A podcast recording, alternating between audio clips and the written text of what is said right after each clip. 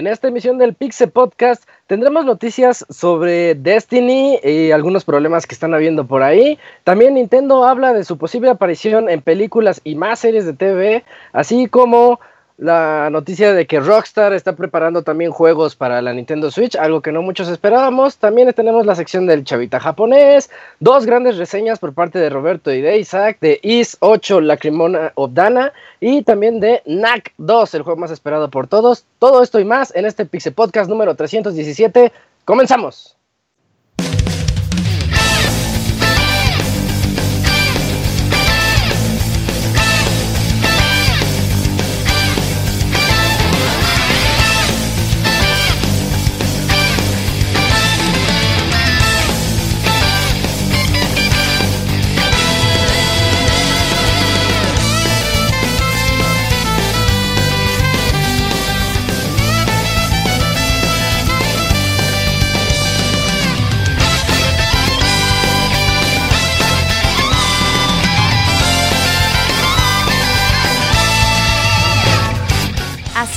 El Pixe Podcast, con la información más importante del mundo de los videojuegos. Quédense y diviértanse con nosotros.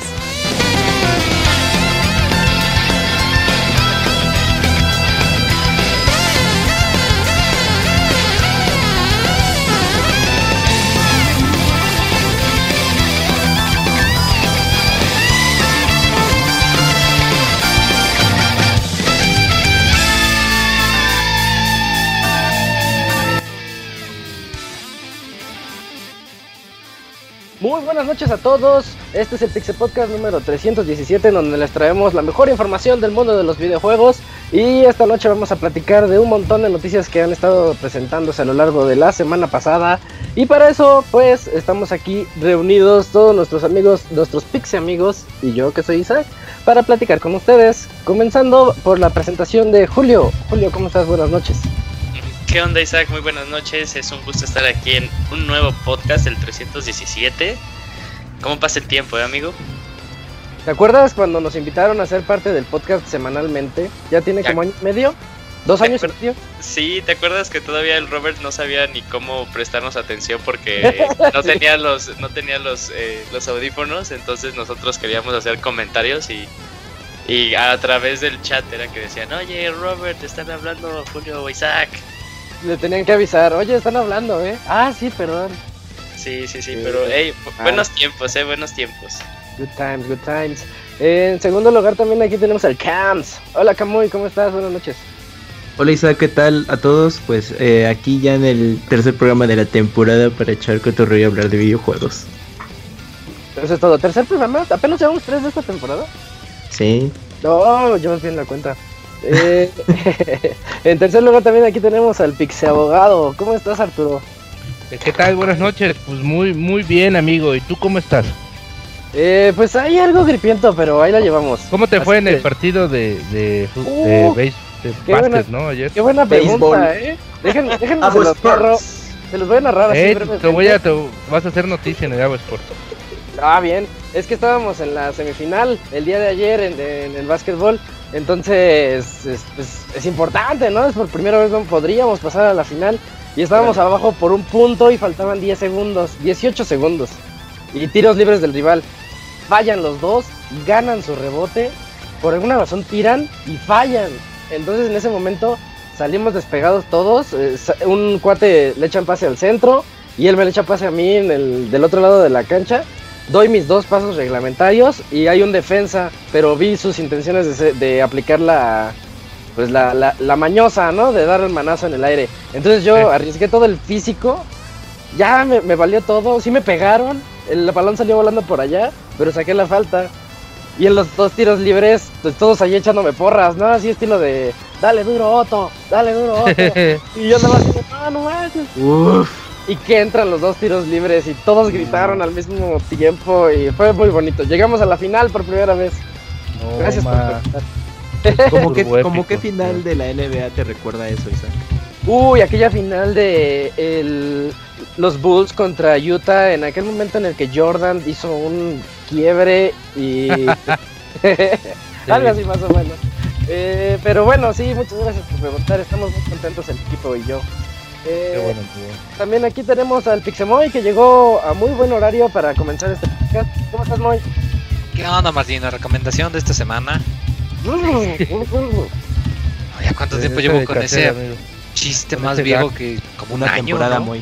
Más viejo, más viejo que el Pixabollito. No, no, tampoco. El, el, Pixabo- el Pixetata ahí anda eh, haciendo sus, sus quehaceres. No, ¿qué onda? Pues aquí, este, muy a gusto, como dices, en otra entrega más del Pixe Podcast. Que, híjoles, ya viene la temporada otoñesca y viene el. Un titipuchal de juegos, sobre todo varios de peleas que Ajá. van a estar saliendo. Y ay, ay, papá, pues la neta, qué, ¿Cómo qué bonito, qué bonito.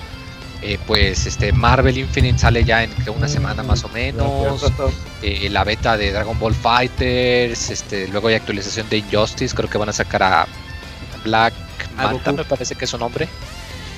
Eh, luego también acaban de anunciar que van a sacar Samurai Showdown 5 para descargable, creo que mañana o pasado para, para la PCN. Entonces pues ahí hay bastante de dónde escoger y qué bonito la verdad. Sí, viene un cierre fuerte del año, así como tuvimos un comienzo y una mitad muy fuertes, ahora el fin de año va a estar también pesadísimo, así que pues, vayan ahorrando lo poquito que puedan porque viene muy pesado. Eh, y por último, como siempre, no sé por qué siempre lo dejo al último, está con nosotros Robert Pixelania. Hola Robert. Ya no están, un saludo a todos los que nos están escuchando. Pues Ah, felicidades por llegar a la un final. poquito alto. ¿Sí? Sí, Un amigo. poquito nada más, pero. Bájale dos rayitas ya. No, es que ocupo que me digan la gente, no ustedes, que me digan la gente del Ah, podcast bueno, porque si no me van a despeñar bien cabrón. Y pues felicidades César por llegar a la final y esta semana se va a poner Eh. interesante, eh, de hay muchos final. eventos, ah, va a haber Nintendo Direct. Tenemos Thunderstruck el fin de semana y viene uno de los mejores jugadores del mundo, Street Fighter, a México. Eso es noticia y ahí vamos a, a ver si la Series la cosa o algo así. Mm, Osiris es conocido por acosar a las personalidades y no tan personalidades. Pero, pues siempre y cuando, bueno, yo iba a decir algo inapropiado. Eh, no, yo creo que con esta, sí, así lo dejamos. No, yo- con esta presentación nos vamos directamente a las notas rápidas porque tenemos mucho de qué platicar el día de hoy.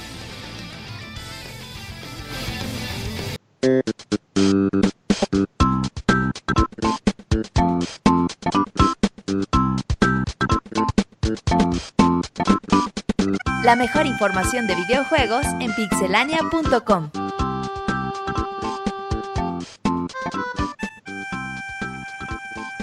Eh, sección de notas rápidas. Julio, ¿cuál, es- cuál no tienes hoy? Eh, tengo la nota rápida de que por fin se han, bueno, por fin no. Se anuncia Little Nightmares Complete Edition, Bandai Ok. Namco lo hace oficial. Eh, y este saldrá el 27 de octubre, Isaac, para PlayStation 4 y Xbox One. El 27 de octubre, ese día también sale algo importante, pero no recuerdo qué. Mario, Super Mario Odyssey. ¡Oh! ¿Cómo lo fui a olvidar? Discúlpenme, sí, tienes razón. Entonces ya sabemos cómo le va a ir. Segunda noticia de esta noche, Kamui Camps. Claro, Isaac, pues resulta que podrás ganar una Mega Stone en Pokémon Sun and Moon a través de un código que estará eh, ofreciendo Nintendo, el cual podrás eh, canjearlo por el nombre de Drache o Drake como se pronuncie, el cual pues ya podrás eh, utilizar a los Pokémones Latias, Latios y Amparos y Altaria y pues podrás canjearlo hasta el 31 de octubre. Oye, Camps, para los amiguitos que nunca han jugado un Pokémon en su vida, ¿qué es una Mega Stone?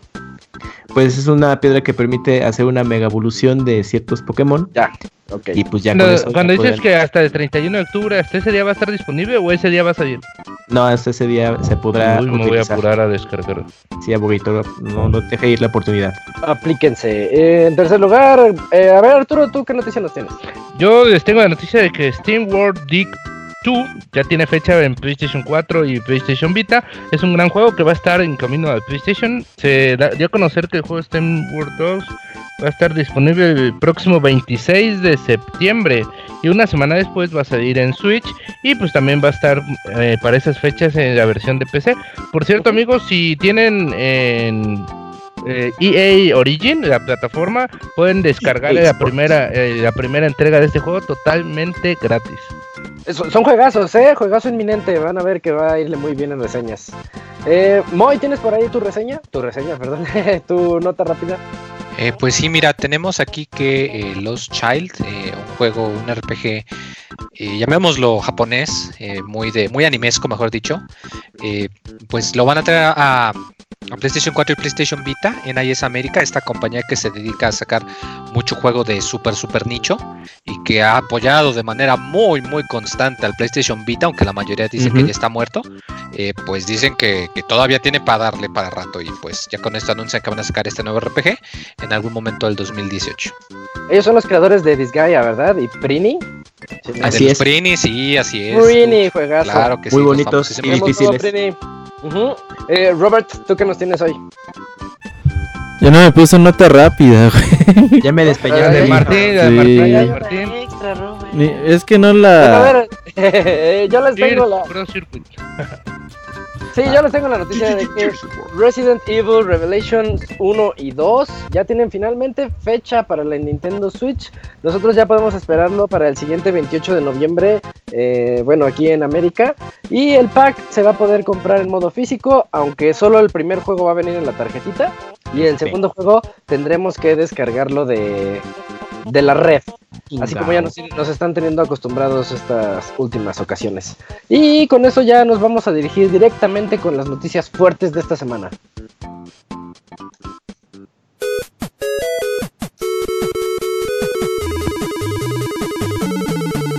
Síguenos en Twitter para estar informado minuto a minuto y no perder detalle de todos los videojuegos.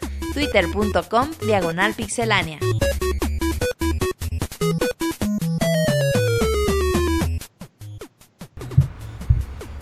Comenzamos esta semana con Julio que nos va a platicar de los planes medio locos de Nintendo.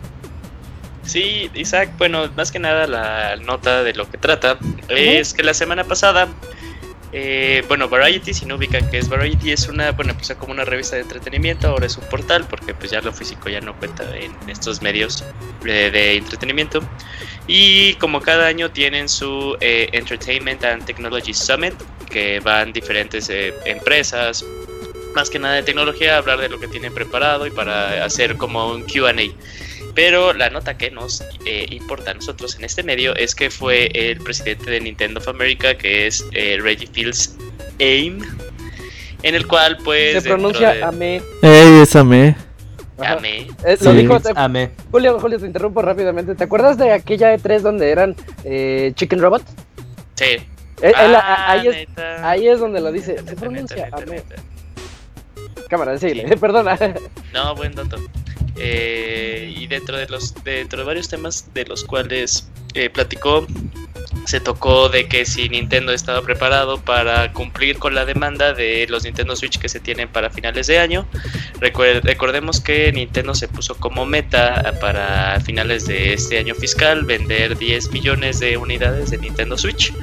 Pero entonces ellos dicen que sí están preparados, pero para satisfacer la demanda es una plática totalmente diferente. Eh, y aparte dentro de todo esto comentó de que eh, es se, se está planeando, eh, o sea, el tema está en la mesa para que Nintendo pueda llevar a otros medios de entretenimiento, más que nada hablando de series de televisión o incluso películas, pues franquicias suyas.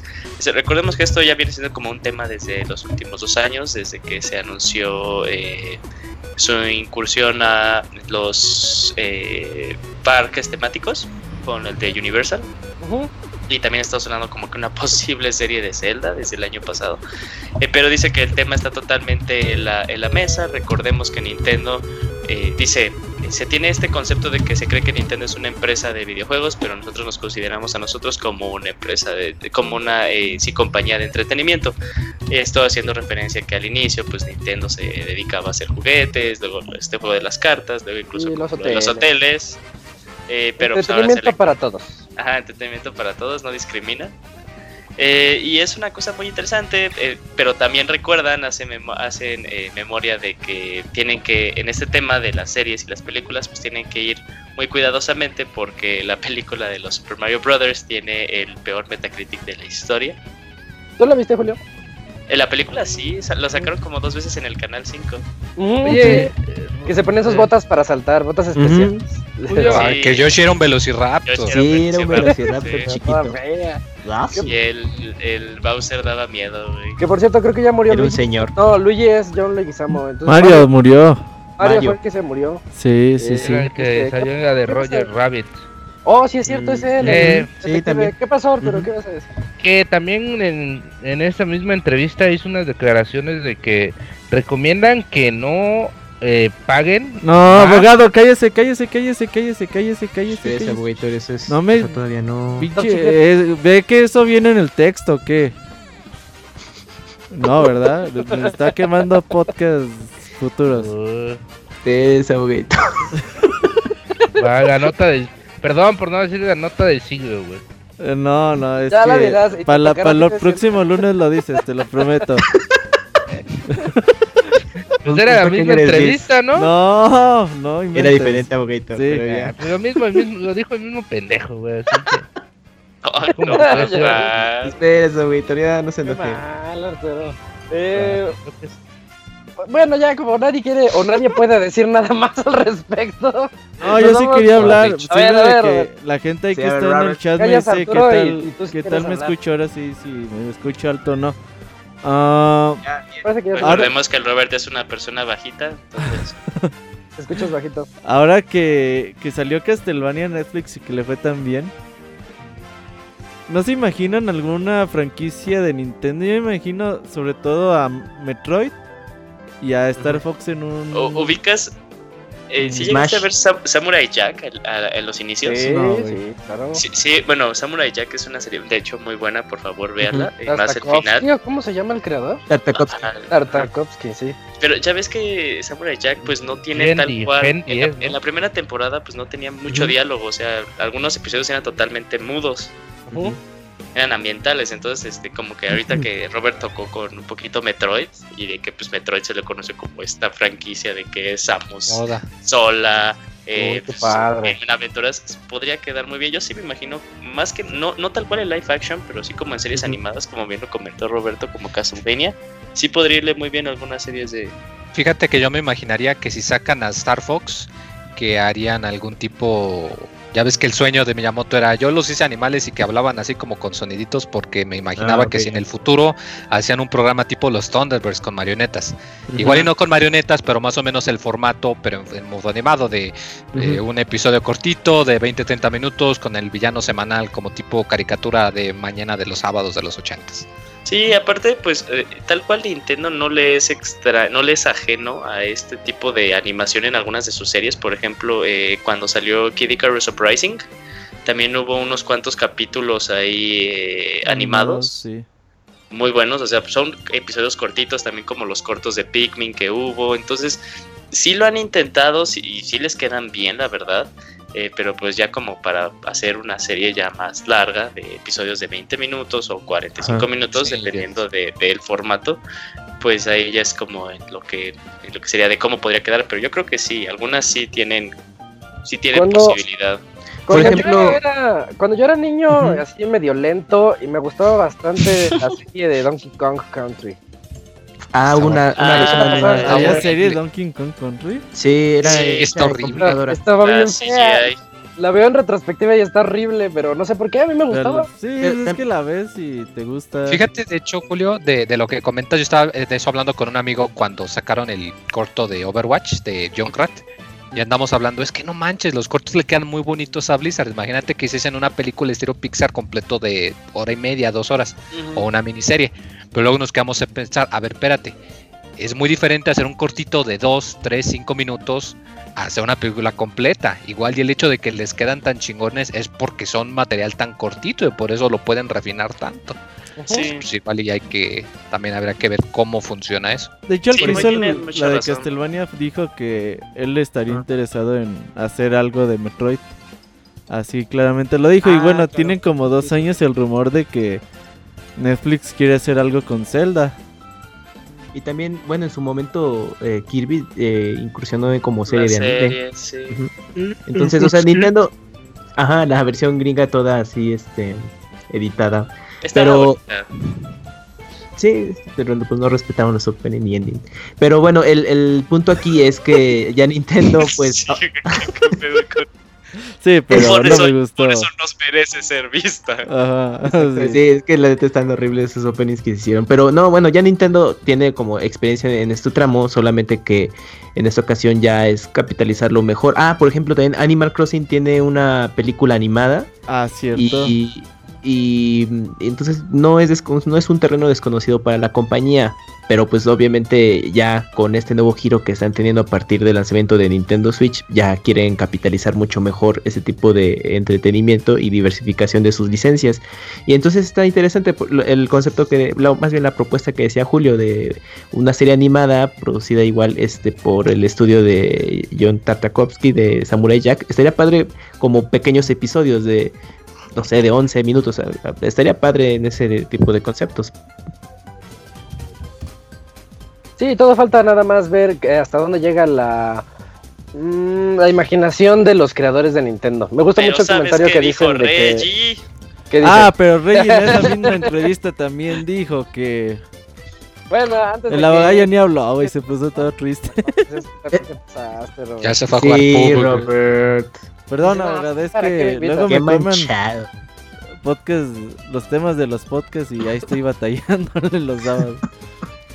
Eh, y como ya salió Destiny y de seguro tendremos la siguiente semana la reseña aquí en vivo, pero mientras pues a partir de ahora les aseguro que vamos a tener noticias semana con semana porque este es un monstruo y tiene a, mu- a todos muy contentos porque ya salió. Entonces, Robert, platíganos las noticias de Destiny de esta noche. Oye, pues bueno, ya estamos ahí con Destiny, ya llevamos varias horas y estamos preparados para la raid de esta semana. Y mientras llega, pues ya la tienda de Xbox Store dijo, pues vamos a adelantarles un poquito sobre los detalles de la primera expansión de Destiny, que hasta ahora, bueno, Destiny 2, que hasta ahora tienen anunciada dos, que llegarán pues en algún momento de finales del año y seguramente en primavera del, del 2018. La primera expansión lleva el nombre de Curse of Osiris, este Warlock eh, legendario que se dedicó a estudiar a los Vex. Y que bueno, vamos a saber como que más, mm, más sobre este, este guardián legendario. Y bueno, vamos a conocer una nueva zona que se llama la Infinite Forest, que está en Mercurio, en el planeta Mercurio. Vamos a estar como patrullando y haciendo nuevas misiones, nuevas... Wii U, Wii U, Wii U. Es el anuncio de la patrulla. Es la-. Deberías entrarle a... Creo que a ti te gustaría Destiny, Moy, pero luego te cuento... Ah, Estoy pero- pensándole. Pero Sí. modo especial. No, no soy de FPS, pero me como ya me Mm. acostumbré a los elementos de MMO, sí le tengo curiosidad, pero no sé. sí, ¿En, en PC o en.? O No, pues en, en 4? consola, es jugar con cuates, no solo. Uy, ahí con para que juegues con el Camu y empiecen ahí. Ese. El Camu y el abogado ahí... Vamos a hacer el dúo fire team. mochilas. Ajá. Uy, Y, equipo campeón. Equipo mochila. y bueno, vamos a tener nuevas misiones y nuevas actividades cooperativas van a ser añadidas. No se ha confirmado si habrá una nueva raid o qué va a haber. Y bueno, la Warlock y Cora va a ser la que también nos va a estar guiando sobre todas estas actividades. Así que pues Bungie dijo, bueno, esta filtración es verdad, eh, pronto vamos a darles más detalles al respecto. Mientras tanto, el miércoles comienza la, la raid de Destiny 2 y el fin de semana comienza las nuevas pruebas de Osiris que se llaman las pruebas de los nueve, por ahí me parece. Sí, no son, no son tal cual de Osiris, son Ujú. del grupo de Shur. Así que va a estar ahí medio loco todavía en estas semanas que vienen con muchas actividades en Destiny. Y pues ahí estamos reuniendo la fuerza necesaria para poder jugar la raid. Es literal, ¿eh? Porque es el poder. Ajá, La, ahora la sí es, Force, The Force. ajá, ahora sí es literalmente. Es, es que ya ves que antes hablábamos de, de luz, Isaac. Ajá. Ah, Ah, ahora es power. Ay, qué chafa suena. Mm, Bueno. Estaba más padre luz. Pero también eh, hay broncas, ¿no, Robert?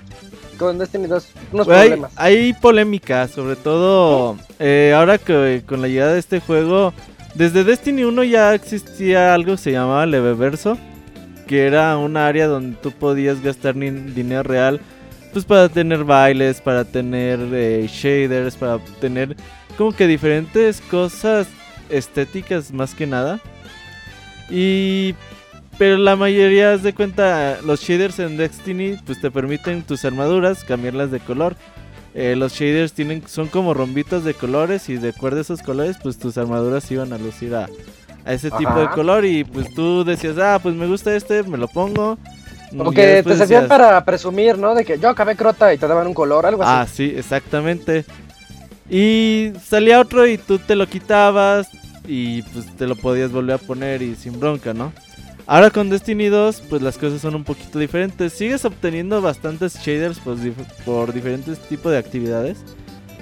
Pero en esta ocasión se consumen totalmente. Si los usas una vez y ya te gusta otro shader y decir, ah, pues me gusta más este, el que tenías antes ya no lo puedes recuperar al menos que lo vuelvas a ganar o pues, cualquier cosa, ¿no? Entonces, como estos shaders se pueden conseguir por medio de engramas ah, luminosas, que es, se pueden conseguir cada vez que subes un nivel o cada vez que gastas dinero real en el juego, pues la polémica ha comenzado de que si esta práctica se hace para pues para que la gente consuma o utilice más dinero real para este tipo de cosas, pero pues hoy en día se te hace increíble, güey, que algo que era pues totalmente tan fácil y gratuito de usar, pues hoy en día ya te digan, no, pues si te quieres cambiar de colorcito, cámbialo, pero si quieres volver a cambiar de colorcito, pues ya no vas a poder regresar al otro, al menos que lo vuelvas a tener. O al menos que pues, te gastes una feria a ver si te vuelve a salir. Entonces, La pregunta del siglo es, ¿afecta el juego? No. al juego no, güey. Fíjate Pues, que igual yo creo que ah. aquí lo que pasa más es que enoja, pero como tú lo dices, o sea, antes tú podías cambiar tu, Exacto, Es tu que se shader podía y ponértelo y quitarlo y ya. O sea, en sí el hecho de que te vendan los colores adicionales no es nada nuevo. Digo, habiendo comentado de que los elementos MMO, o sea, eso es un método muy usado en los MMO que tienen una tienda de ítems, de que te venden ven ítems cosméticos o te venden tintes especiales que solo puedes usar una vez y que te cuestan un poquito de lana. O sea, en sí eso no se me hace razón para enojarse. Yo pienso que es más como tú lo dices, o sea, porque si lo en el primer juego pues, lo daban gratis, lo podemos usar y ahora no. Pues yo creo que es ahí donde está la cosa. Como Play 3. Sí, antes exactamente, Era es gratis sí. en internet.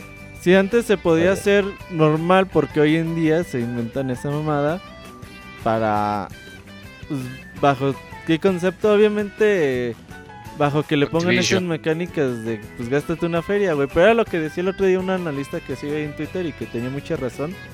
De decir, güey, Destiny le meten mecánicas de juego free to play a un puto juego que vale 60 dólares, güey. Entonces, pues tampoco es como que Sí, no se vale. como que no se te hace justo, güey. Digo, a mí, yo ni un puto shader me he puesto, güey. Porque a mí no me importan los colorcitos y eso, pero a un sector de público que le interesa este desmadre, pues obviamente dice, oye, pero ¿por qué no? Por ejemplo, Ivanovich, que es una persona que se está cambiando que el casco, que la capa, que la pistola, que le... Ivanovich ya salta el puto menú. No, no, es que mi titán se ve bien chido, ¿no? Con, su Barbie. Ajá, exactamente, güey. Güey, eh, juega Splatoon para ponerse los zapatitos, güey, para comprar unos Eh, zapatos. si es así, merece pagar, güey. Entonces, Chingada, por, obviamente por pa- foto, para Ivanovich, a Ivanovich le conté y se indignó bien cabrón, güey. No mames, que la verga. Y a mí, pues no me vale más, güey, pero sí. No es justo que un juego que vale 60 dólares tenga este tipo de mecánicas, güey. Y, y es que de- es con la rapidez con la cual pues, o sea, se gastan estos shaders, porque con anterioridad en Destiny 1 era una paleta, bueno, un shader para pues todo Nintendo. En esta ocasión es, eh, si tienes, Oh. es un es uno para ya sea Por pieza. eh, el- eh, sí, por pieza. Y también puedes utilizar el mismo shader para tu, eh, tu nave. Entonces también como con la rapidez con la cual te, se puede gastar. Bien, te da más posibilidad de ser más creativo con cómo tú quieres person- personificar a tu guardián. Pero pues, también con eso mismo de que hay gente que dice, no, pues es como que tiene que ir de todo puro de uniforme, pues a ver si te sale, ¿no? Y si te salen las cuatro piezas que necesitas. Y agrégale una quinta para si quieres que tu nave también tenga el mismo shader. Sí, Entonces, este... eh, sí, y que para luego mí- sea el cambio de temporada y luego la moda dicta que ya los colores cálidos ya no están en Sí, moda. porque y- hasta, hasta hay moda, ¿eh? Tienes razón. En este tipo de juegos ya hasta la moda ahí afecta. E- Entonces es dependiendo del tipo de jugador, o sea, pues para y, y hay no solo es Ivanovich, es Ivanovich y un sector también igual de grande. Por algo hay, hay un hay un ah, hay un foro, ¡Viva la hay una parte en Reddit que se está quejando. Sí, por eso salió ese, esa polémica, güey. Pero bueno, hay que la gente... Yo, yo de mi parte, pues no me importa, güey. Pero sí es criticable de que, que se haga este tipo de prácticas hoy en día. Sí, sí, es totalmente comprensible. Y nos vamos también con más polémicas, pero no aquí, sino en Malasia. ¿Qué pasó en Malasia, muy? Sí, bueno, hay eh, resulta un, un poquito de pues de, de, de- de información para entender el contexto. A ver. Eh, pues en Steam ha habido pues muchos juegos buenos, eh, demasiados juegos malos. Últimamente ha habido una inundación de juegos malísimos porque ya quitaron su sistema de Greenlight, pero bueno, eso es ya una conversación para discutir más a fondo otro día. Y resulta que hay un juego de peleas que está medio pitero la verdad, que se llama Fight of Gods, o que lo que es lo mismo pelea de dioses. Aquí el, la- el- el chiste del juego, el, el detalle, es que tú en vez de tener personajes acá genéricos, pues podías elegir a, a deidades pues de distintas religiones y de mitos. Podías tener a Anubis, a Odín, este, a Ganesha, etcétera, etcétera. Entonces estos cuates... Anubis, Anubis Pues, atacaba ¿cómo es con esta? masajes. ¿Qué pasó? Este Anubis atacaba con masajes. O Luego, raspones. ¿cómo quiere que no se enoje con usted, abogado? ¿Cómo, cómo pide? A ver, ¿cómo Oh, exige respeto? raspados. Vendía raspados, dicen eh, ese señor Anubis. Y el chiste es que pues los cuates hacían su, como es un juego en Raspado café. estaban actualizando y hicieron varias este pues encuestas, pues y díganos qué personaje quieren. Y pues resulta que pues hubo gente que empezó a decir, no, pues queremos también este deidades este de religión judio-cristiana. Entonces, primero que meten a al profeta Moisés, oh, acá acá. Ya, hay un personaje con mi nombre en un juego de peleas, ya puedo morir feliz. Y Ah, judío, al mismo Chuy, a Don ¿eres Chuy, judío? ¿O a- por al llamas Jesucristo. Lo ponen como un personaje elegible. Ya cállese, abogado. Y pues al gobierno de Malasia pues no le gustó. El internet estaba súper encantado con la idea. Ya andaban diciendo, no, es que pues... No Jesús está mames, nomás tú es estabas nivel- encantado con la idea. Tú Yo no eres lo compré, ¿Qué, nivel. no qué religión tienen en Malasia para pusieron en oferta, yo creo por lo mismo que También hay catolicismo. como Malasios. 40 pesos el juego. O sea, y tú ves que sí está muy sencillo y está rotísimo. Tiene todos los personajes tienen como Federación de tiene scaling, etcétera.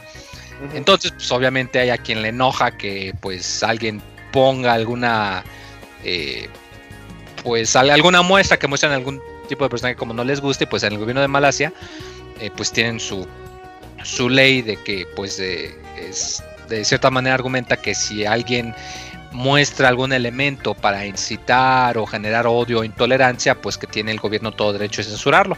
Entonces, pues dijeron, ¿saben qué? Vamos a quitar el juego de, de War of Gods. Y ahí quedó. Pero, ajá, sí. Pero mientras Steam andaba viendo qué es lo que estaba pasando, porque hasta los mismos desarrolladores dijeron, no, pues saben que el gobierno nunca nos dijo que no les gustaba esto, solo un día nos despertamos y ya estaba bloqueado. Según ellos dicen que nosotros nos rehusamos a quitar el contenido y, no es cierto, nunca nos avisaron. En total, que estaban viendo qué es lo que pasaba, estaban viendo si Steam les daba chance de, de poder volverlo a poner o algo. Y pues resulta que de plano el gobierno de Malasia estaba muy, muy encabronado, muy enojado, y pues decidió bloquear el, el mismo Steam en toda la región. Ya cuando intentas acceder, pues te aparece un mensaje de no son palabras exactas, pero aparece de este sitio ha sido bloqueado acorde con la ley tal, párrafo tal de, de, este tolerancia Oye, y quién sabe qué. Como South Y- Park. Y si tienes como- tu, tus juegos, este ahí, ¿qué onda? ¿También los perdiste? o? Pues no puedes usar Steam, güey. No puedes. No puedes entrar. O sea, no es que los Pero hayas igual- perdido, no, puedes usar pero igual, Steam, güey. pero igual puedes usar esa biblioteca, pero no entrar a la tienda o algo así. Mm, pues yo creo que Como en modo bloquean el offline. dominio como tal, en modo offline chance, pero. Pues ocupas los 14 servidores días, ¿no? Ajá, sí, Sí, tienes que todo dura conectar. 14 días antes de quererte conectarte para confirmar. Ese es el detallazo. Y este es un tema bien delicado. Nosotros estamos, eh, estaremos tan cerca de Estados Unidos que nos creemos todo eso de la libertad de expresión, igual que la de ellos, que la de México no es tanta. Y también ellos tienen sus censuras también. Pero aparte de eso, es un tema muy delicado porque eh, eso me recuerda el capítulo de South Park donde sale Mahoma o Mohammed. Y los mismos, ¿a quiénes son ellos? Los de... Ray ¿qué? Parker. No, no, no, la, la- la religión. Los que creen en Mahoma, ¿Musulmanes? los musulmanes, pero los los intensos, Sí. no los musulmanes buena onda, sino los más hardcore, Ah, los pues, fanáticos. extraterroristas y todos los fanáticos religiosos. extremistas. a los extremistas amenazaron a precisamente a no solo a estudios, sino a Estados Unidos de que no se anden burlando de Mahoma. Entonces sí, ya hasta hay capítulos de South Park prohibidos o que tienen eh, sale Mahoma, pero sale un cuadro negro que no te deja ver al personaje y sabes que es él, sabes que es el que está hablando, sabes qué es lo que está pasando, pero está el cuadro negro que no te deja verlo. Entonces luego eso se puede llegar a interpretar en otros países como pues como la burla, ¿no? Y, y Malasia, no sé, siento que pueden estar en su derecho, si en su constitución lo dice, pues ese es problema de ellos. Nada más que ya meterse con bloquear todo este Pero es que además está el detalle, o sea, más grande. de que según el argumento es que dicen que están ofendiendo a la religión, pero Y no, pe- pe- pero es que ellos pues bueno, o sea, Pues depende, o sí sea, a lo no, mejor o sea, ellos no, pero igual para y los puedes decir demás que sí. sí. porque pues es un juego de peleas. Entonces dices, no, pues sabes qué, está fomentando la violencia contra Pero una había otras vías. ¿no? Yo creo que se fueron a la segura. Posiblemente lo que van a hacer es que Steam van a llegar a un acuerdo o algo, o Steam va a decir, bueno, ya vamos a bloquear el juego en esa zona y ya todos contentos. ¿no? Y vuelvan a, vuelvan a entrar a Steam. Pero no, no creo que se mantenga cerrada la- este Steam en, en Malasia. O- Oye, producer, ¿se, Mm. se puede comentar lo que lo que pasó eh, el 19 de septiembre? ¿El qué? ¿Se puede comentar lo que, lo que pasó después? Sí, dale, dale. Sí, es Fight of Ah, Gods. ya, ya está, ya, o sea, ya volvieron a habilitar Steam en, en Malasia, pero ya te- eh, la, si estás ahí no puedes eh, bajar el juego. Ya, Ah. O sea, podría ser en un inicio, ¿no? Sí, el bloqueo nada más del juego, ¿no? Está el Entonces, Steam. bloqueo- está el bloqueo del juego, pero ya vez hay acceso a Steam. Con miedo, así, Un final no. feliz para todos, menos para los malasios. Eh, Menos para Flag of Gods en Malasia. para Fight of Gods, pobres. Y, Oye, güey, pero sí está chido, sí está chido eh, la idea, ¿eh? Yo estoy ahí con Moy de que sí está, está interesante, güey. Es como No, un juego de pelea que se le puede haber ocurrido a, feo. Sí, a un güey. capítulo de, de Family Guy, güey. Ándale. Uy, Family Guy. O sea, me recuerda como a Clay Fighters. De que ponías Ándale, sí. Santa. Ándale. Con Sí, es Santa. como el Frost. espíritu, ándale. Pero eso ya se había hecho en alguna caricatura, déjenme Los acuerdo en cuál, ya se había hecho. Los Simpsons lo hicieron antes. Sí, Simpsons did it. Eh, la siguiente noticia. Eh, Rockstar ya nos tiene preparados su... Bueno, no su catálogo, sino un juego que llegará para la Nintendo Switch este año. Entonces, pues ya pueden emocionarse un poco. A mí, la noticia básicamente es que va a llegar a las consolas de nueva generación, incluyendo la Switch, y una versión de VR. Este juego es el LA Noir. La Noria. La va a Noire, llegar- la Noire, Oh, como el de la tienda. la Noire va a llegar a Switch, Play 4, Xbox One y también para eh, HTC Vive o HTC Vive para esos dispositivos de realidad virtual. Es algo a mí que se me hace curioso, que es un juego del 2011 y va a llegar a, nos- a finalmente la remasterización que nadie pidió. Y no, no es que sea malo, nada más que es algo que yo no veía venir pues por ningún lado. Yo decía, pues a lo mejor sacan el- se atreven a sacar un GTA, ¿no? Pero Antes esperábamos que saliese Red Dead Redemption en PC antes que esto. Switch. Exacto, sí. ¿Tú cómo viste la noticia, Moy? Yo siento así como que, eh, medio, pues, no sé. La neta se me hizo rara. Yo lo vi y dije, insípida. digo, o sea, sí. Rockstar- o sea, la neta Rockstar está podrido en billetes. O sea, GTA 5 Online es Ajá. una máquina de imprimir billetes para ellos. O sea, todo el mundo lo sabe. Entonces se me hizo raro porque, bueno, normalmente una compañía hace este tipo de cosas por dos motivos. Cuando necesitan lana muy urgente o que Ah, están muy cortos y cuentan ya con el modelo del juego para que nada más lo convierten, lo que es entre Lo sencillo, trasladen. porque claro, cuesta trabajo, cuesta dinero, cuesta ingresos, pero es diferente hacer un port de un juego ya existente a crear algo desde cero. Entonces que normalmente lo hacen o cuando están necesitan lana o necesitan lanzamientos o dos cuando están intentando como ver la reacción del mercado para ver si pueden eventualmente desarrollar alguna secuela, que quiero pensar que vamos para allá. Recordemos que unos meses antes de que anunciaran Marvel contra Capcom 3, Ajá. De un día para otro, este Capcom dijo, aquí les voy a arrojar Marvel contra Capcom. Origins, descargable, 15 dólares, o Marvel contra Capcom 2. Y que ya luego se supo que pues lo sacaron, sí, o sea, para sacar lana, pero para ver, a ver, hay interés, si sacásemos un Marvel contra Capcom 3, la gente lo compraría. Vieron los números y dijeron, no, pues, sabes que si lo va a querer, y chan, luego lo sacaron. Yo quiero pensar que va más por ese lado, quiero pensar que más pensaron, bueno, tenemos esta IP, no estamos haciendo nada con ella. No nos cuesta mucho trabajo, entre comillas, el sacar un port o algo. Vamos a ver cómo está el interés en esto. Digo, si ese es el caso, una secuela de L.A. Noir, ah, yo súper encantado. O sea, la neta, a mí L.A. Noir me, me fascina su tipo de juego detectivesco, bueno. estilo Wright, pero más enfocado en el detective y menos en encontrar fallas gramaticales para ver dónde se equivocó el testigo. Reynoso. Lo único que sí yo me temía y que ya confirmaron, no sé si el producer me dejará Sí, comentar sí, algo sí, sí. respecto. Ya, ya dilo, ya dilo. Ya vas muy. Existía el pendiente, que ya lo sabíamos todos, pero pues bueno, ya está la nota, Ajá. de que la versión de Switch, Ah, si es sí. oficial, va a costar 10 dólares más que todas las demás, solo porque va a salir en el Switch. Porque sí. Cual hace una... Eh, ese, media, Aunque, aunque bueno, no hubieras puesto en un podcast, Robert, hubieras dicho que no para no sentirme tan mal de que solo a mí me regañaste, puto. Ah, perdón, perdón. No, porque Pero, eso sí lo vamos a ese- tocar el próximo podcast. ese Ah, incremento- también, güey, de Nah. que vaya 10 dólares. O sea, Güey, eso de los ese 10 no. dólares Ah. tiene Ya desde marzo, güey. Cada juego que sale en Switch vale 10 dólares más en Switch, Y güey. ya. después Sí, por- por meses es que y se Y cambia hemos hecho podcast y formato- dicho el por qué valen 10 dólares más. Lo que de sí es una mamada dos, es güey. que... ¿Por qué FIFA vaya igual? de hace Ah, más de Güey, es que lo que estamos diciendo, los desarrolladores independientes, está cabrón que, eh, que Absorben. solventar este gasto, güey, esta diferencia que No, valen pero los eso ya quedó claro de que casi las tarjetas que ellos usan para desarrolladores Ajá. independientes de me- menos de 8 gigas, no hay tanta diferencia entre esas y de es que Blu-ray de veces- 50 gigas, güey. Ahí están Rockstar hablando de está podido en lana. A ellos no les costaría en Ah, teoría Y, tanto. y aquí, güey, con- Rockstar se mama o eh, Take Two, güey, que es la publicadora, se mama de no solventar este gasto, güey. Dice, no, pues me vale más.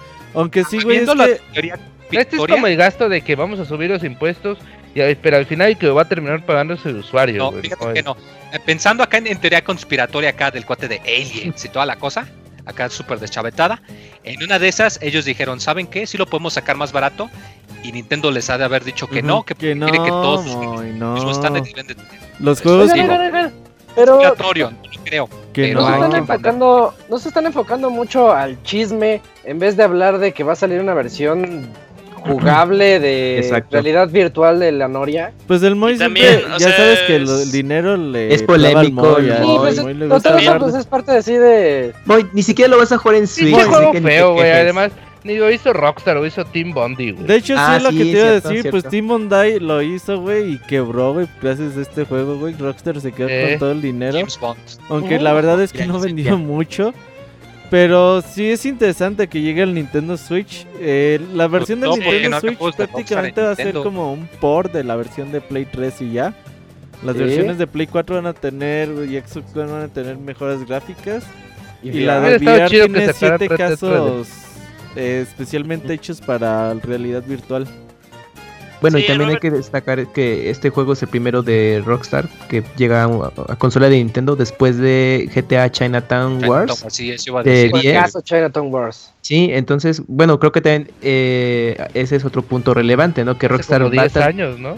Más. Sí, sí, pues ya tiene mucho tiempo, entonces creo que esto es relevante de que Rockstar, eh, independientemente del juego, pues dice, Ay, bueno, vamos pero- a tantear terreno en consola de Nintendo. Sí, genial pero no tantees terreno con el juego más 2018. feo que tienes, cabrón, no mames.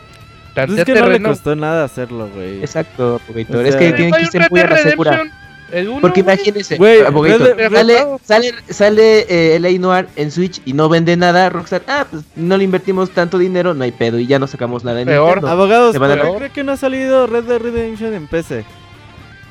Usted imagíneselo. Porque Moy no, la- no lo compra si cuesta más de un dólar. A ver, le voy a dar tres opciones. Opción A, porque Rockstar no quiere ganar más dinero, güey. Opción B, porque está bien perro portearlo a la PC, güey. ¿Cuál crees que sea la...? ¿No dijiste que C. tres opciones? No, Opción C de todas las anteriores. La de Moy. Ah, yo creo que la me C, voy, me voy por Que la como C. va a salir Red Dead Redemption 2, no tiene chiste que saquen el 1 tan No, rápido güey, ya, ya, ya, dijo un desarrollador de Rockstar que está sí muy perro, güey, llevarlo a la PC, güey. Técnicamente va a ser... ¿no? O sea, no va a ser un simple trabajo de... Pues Sí, sea, a la PC y ya, güey. Se requeriría mucho ingreso y a Tenían que rehacer muchas cosas que del juego, constante por el multi. hacerlo de cero. Recuerda que cuando salió Red Dead Redemption todavía eran los tiempos de que la versión de Xbox está mejor, la vers- porque la versión de PC y la de Play 3 y que la verga. Todavía tenían batallaban con esas mamadas, güey. De hecho, sí, Sí. la, es oficial, la de Xbox es mejor que la de Play 3. Porque alcanzaron a aprovechar toda la RAM que la Xbox ofrecía contra la competencia. Y las texturas en los pastizales y todo eso se ve mejor. ¿Y por qué estamos hablando de Red Dead Redemption? Sí, yo, yo estoy de acuerdo que el que el que dio en el clavo fue totalmente Moy. O sea, Moy sí, como bien dijo al inicio, los 10 es... eh, no, no, no, no, no. De que están Eh, de tentando. que sí, a está- están ahí viendo qué onda con el, con eh, Sí. Eh, con los clientes, si hay personas interesadas, porque, Yo creo que con- perdón. o sea, y, y un poquito pues contrarrestando el punto de Arturo, dice, ¿por qué mejor, por qué no mejor con otro juego, no? O sea, pues no nos vayamos tan lejos. Capcom, su primer juego fue Street Fighter 2, no mames, o sea, un juego que la verdad les costó nada traerlo al Switch, entonces es... Bueno, pero Street Fighter es una marca consolidada para, para consolas de Nintendo. Y vendió 500 O mil sea, copias. Oye. Sí. ¿sabes qué? Yo El- creo, yo el creo pedo- que aguanta, de que yo creo que con esto lo único que van a hacer es que Rockstar se va a espantar de las ventas y no va a sacar juegos en, en Güey, Nintendo ¿qué, Switch. qué, qué juegos va a sacar? ¿Tú chido, crees güey. que, El- ¿tú el crees que Red Dead Redemption 2 cabe en el Switch? Ping ¿Tú pong, crees que GTA ping pong, 6 cabe en el Switch? No mames. table En dos tenis, tarjetitas. table Tú- tú- tenis. ¿Qué, qué, qué pruebas va a andar haciendo Rockstar al Switch, güey? Pues Entonces, no, ¿para qué saca juegos- eso, güey? Pues porque se les hizo, no les costó nada, güey. Es, es, es eso, simple y sencillamente. Hablan, hablan de, dato curioso, hablan de juegos que no caben en la tarjetita del Switch. No, y no, la, de la. Noria, la Noria no estaba tan light, ¿eh? estaba pesado, creo que en De 360 tres era hecho- tres discos. ¿no? ¿Tres es- o cuatro? Ajá, tres discos. Por ejemplo, a diferencia de... De potencia. de- bueno, no de potencia tal cual, sino de los juegos de casa de Nintendo, por ejemplo, eh, Zelda, Mario, que es- esos juegos están tan optimizados que sí caben las tarjetitas. Juegos como lo de seguro va a ser LA Noir, como va a ser eh, Resident Evil Revelations, Sí, pesan. eh, vie- viene, o sea, el exceso del juego se pasa del cartucho y de hecho sí te va a pedir como una conexión a internet para que se baje el restante, o sea, como estamos acostumbrados hoy en día con el Blu-ray. Entonces, eh, NBA, Sí, eh, también- está también- también. 2K también tiene esa opción de que dice, sí, bueno, puedes jugarlo con tu tarjeta, pero va a tener que ser un respaldo en, en tu micro SD. Uy, pero aquí ya le estás dando la madre a, a- al- a la primicia de que... pues, Era de esperarse, Arturo. eh, Era, era de que- esperarse, la que verdad. sí. este, eh, Esos nosotros estamos 32 emocion- gigas, muy emocionados con el- la Switch y con lo bonito que es. A mí me gusta, me fascina la consola, pero ya vamos a empezar a ver ese ese rezago contra el Play juego, 4 y el juego de Rayman, Sí. le digo, de Rayman de los conejitos y Mario ¿Y Mario? Pesa 2.5 gigas, güey, no mames. Qué, qué belleza que pudieron haber hecho tan, tan bien Ubisoft, que está acostumbrada a que pinche Assassin's Creed pesa como 48 80. gigas. Sí, güey, y que salieran 2.5 gigas y que se viera tan bien. Y pues sí, ojalá, como tú dices, es una ilusión que va a durar poco, al menos un año, dos años, en lo que... O sea, bueno, siempre, se- siempre que tengas, siempre que tengas la conexión a internet, pues ya, o sea, ya se baja el restante en tu backup de tu SD lo que- o de tu Switch y ya, o sea, al final lo vas a poder llevar eh, a donde tú quieras sin ningún problema. O sea, el, el primer, el primer eh, contacto que sería así de, ah, voy a comprar mi juego, ¿no? Físico, supón tú. Ya lo agarras, lo pones y no lo puedes jugar completo ahí, si ya es como una mamada, ¿no? Pero ya después cuando llegues a tu casa se conecta a internet, se hace el backup y ya, pues Por último, Pero, pues, son caras las tarjetas. por último, eh, rápidamente, Arturo, ¿tú cómo crees que se juegue en realidad virtual Noir? No tengo la Así que llegas, ves la escena del idea, güey. Y se pone en primera persona, así como para agarrar las cosas, o luego los estás... Eh, Pues es que era un juego eh, de que tenías que como que... Tienes que cuestionar a la gente también. no, y además estar muy pendiente no. de todo tu... de todo, todo alrededor tuyo y... y pues... Igual va a estar chido, o sea, de hecho, aparte de la exploración, aparte de la preguntada y todo eso que tenías que tener tu, tu blog de notas, ¿no? Aquí para, para ver qué decía, cómo iba, iban contando la historia y a ver en qué coincidía y en qué no coincidía con los hechos, con los objetos que todavía se encontraban eh, durante tu investigación. Pues. Va a estar raro, pero pues yo creo que si hay un juego como The Job Simulator que tuvo éxito en, en VR, pues no creo que este sea tan, tan malo. ¿no? Bien, Eh, continuamos ahora con la noticia de de... Ah, de Pokémon Company, Kamui, ¿qué nos tienes de eso? Así es, pues resulta que el CEO de The Pokémon Company, Tsunekazu Ishihara, pues tuvo una entrevista para el sitio de Bloomer en el que pues comentó pues, que en su momento cuando estaban los preparativos de Nintendo Switch le habían mostrado todo este concepto y pues él no estaba muy seguro de que la consola fuera a ser un éxito, sobre todo eh, con el eh, antecesor que fue eh, Nintendo Wii U y, sobre, y, más en un mercado pues ya con tabletas y teléfonos móviles en su apogeo, pues él realmente confesó que no iba a ser este, un éxito. Pero una vez que ya la consola salió al mercado y viendo que bueno pues, países como en Japón está agotada y en otros pues es un tanto limitada la disponibilidad pues ya se dio cuenta que que lo atractivo de una consola pues es eh, pues los juegos que sean de buena calidad para la misma. Y, que bueno obviamente está considerando eh, el hecho de una versión de Pokémon a Switch pues gracias a, la portabilidad que está ofreciendo. Entonces eh, gracias a, la, bueno a esta consola híbrida de Nintendo pues una versión de Pokémon digamos casera para llevar pues ya es más viable que la podamos ver en algún futuro. Y pues está al menos tentado para que revelen algo para el siguiente año de la serie. ¿Esto qué nos dice? El fin de la... Mm, ¿Cómo, lo pondré? ¿Cómo lo pondré? Porque el Switch es una consola híbrida bien interesante, pero entonces el siguiente Pokémon ya no va a salir para la portátil de Nintendo. Pues es que um, no, está tan claro porque Nintendo en cuestión de portátil no ha dicho nada, salvo que pues 3DS todavía va a tener un rato más de vida. Y yo creo que, que bueno, Nintendo se ha enfocado a decir, sí, Nintendo Switch lo puedes, te lo puedes llevar, pero juégalo más en tu casa hasta cierta forma, ¿no? Y yo creo que le, hace ah. le hace falta un juego que realmente aproveche esa portabilidad. Y entre esos está una versión de Pokémon o quizás más adelante un Animal Crossing. Entonces, eh, yo creo que Pokémon podría ser una, un, juego que realmente haga que, la, que te lleves la consola para todos lados y todavía continúes y sigas jugando en casa. Porque yo creo que mucha gente sí dice, bueno, pues me lo llevo por ratitos, pero pues juego más en mi casa, pues sin bronca. Pero un detonante como Pokémon puede ser esa versión. Mm, ya, es que sí me parece algo bien interesante ese, esa mudanza que están haciendo hacia ya una consola de sobremesa que además te puedes llevar. Y toma en cuenta esto, Isaac, perdón.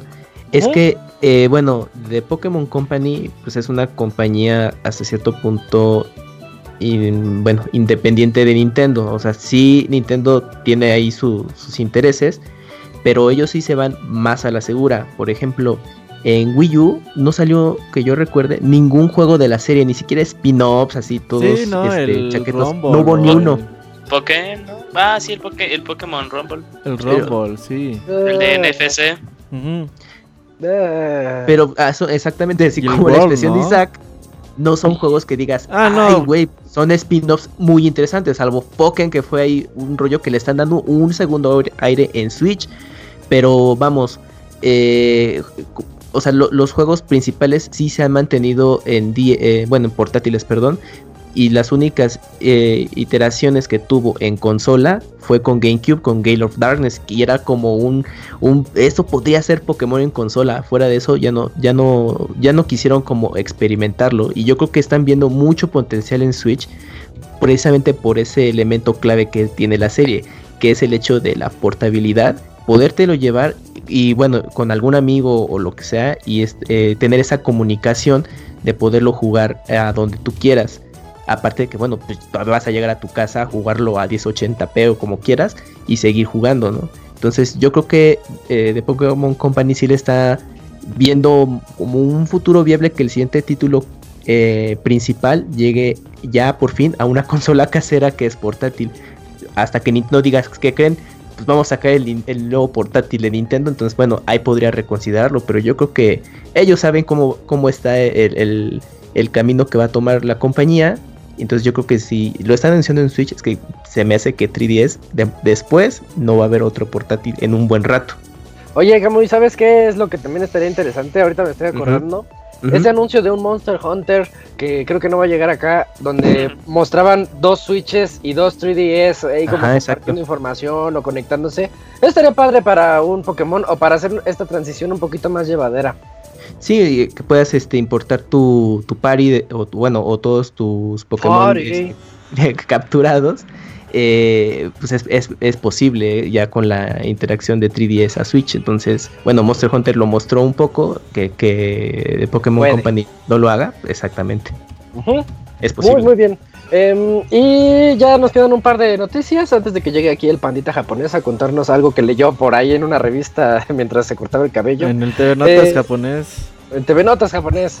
Y pues Julio nos va a platicar la continuación de una noticia que dimos la semana pasada, si no me equivoco. Sí, que está bien, pudo haber sido una nota rápida, pero así que Eh, la vamos tú- a dar. Dila. Este, ¿Se acuerdan cuando hablamos de que Okami era seguro de que iba a llegar a consolas de nueva generación como el PlayStation 4 y el Xbox One y la PC? Pues Sí. este rumor se hace aún más fuerte porque a- empiezan a ver así como luego lo hace Amazon o alguna otra eh, página de X lugar que ya empieza a dar de alta este, los, los juegos. Pues se dio de alta Okami HD, creo que en Corea, sí, en Corea.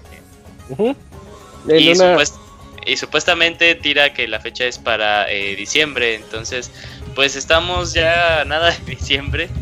Eh, el rumor se hace aún más fuerte, sería tiempo, bueno, sería cuestión de tiempo para ver si Capcom ya nos dice, sí, ¿saben qué? Va a salir Okami HD, tome.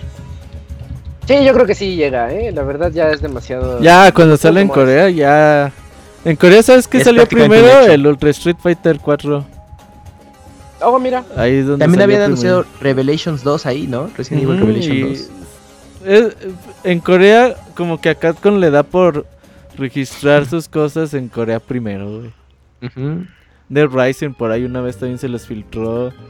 Yo creo Y- que debe ser buen, buen terreno en ventas para eh, Corea, eh, para Capcom. O se han de tardar mucho, güey. Y, y el último, ah, no nos tardamos.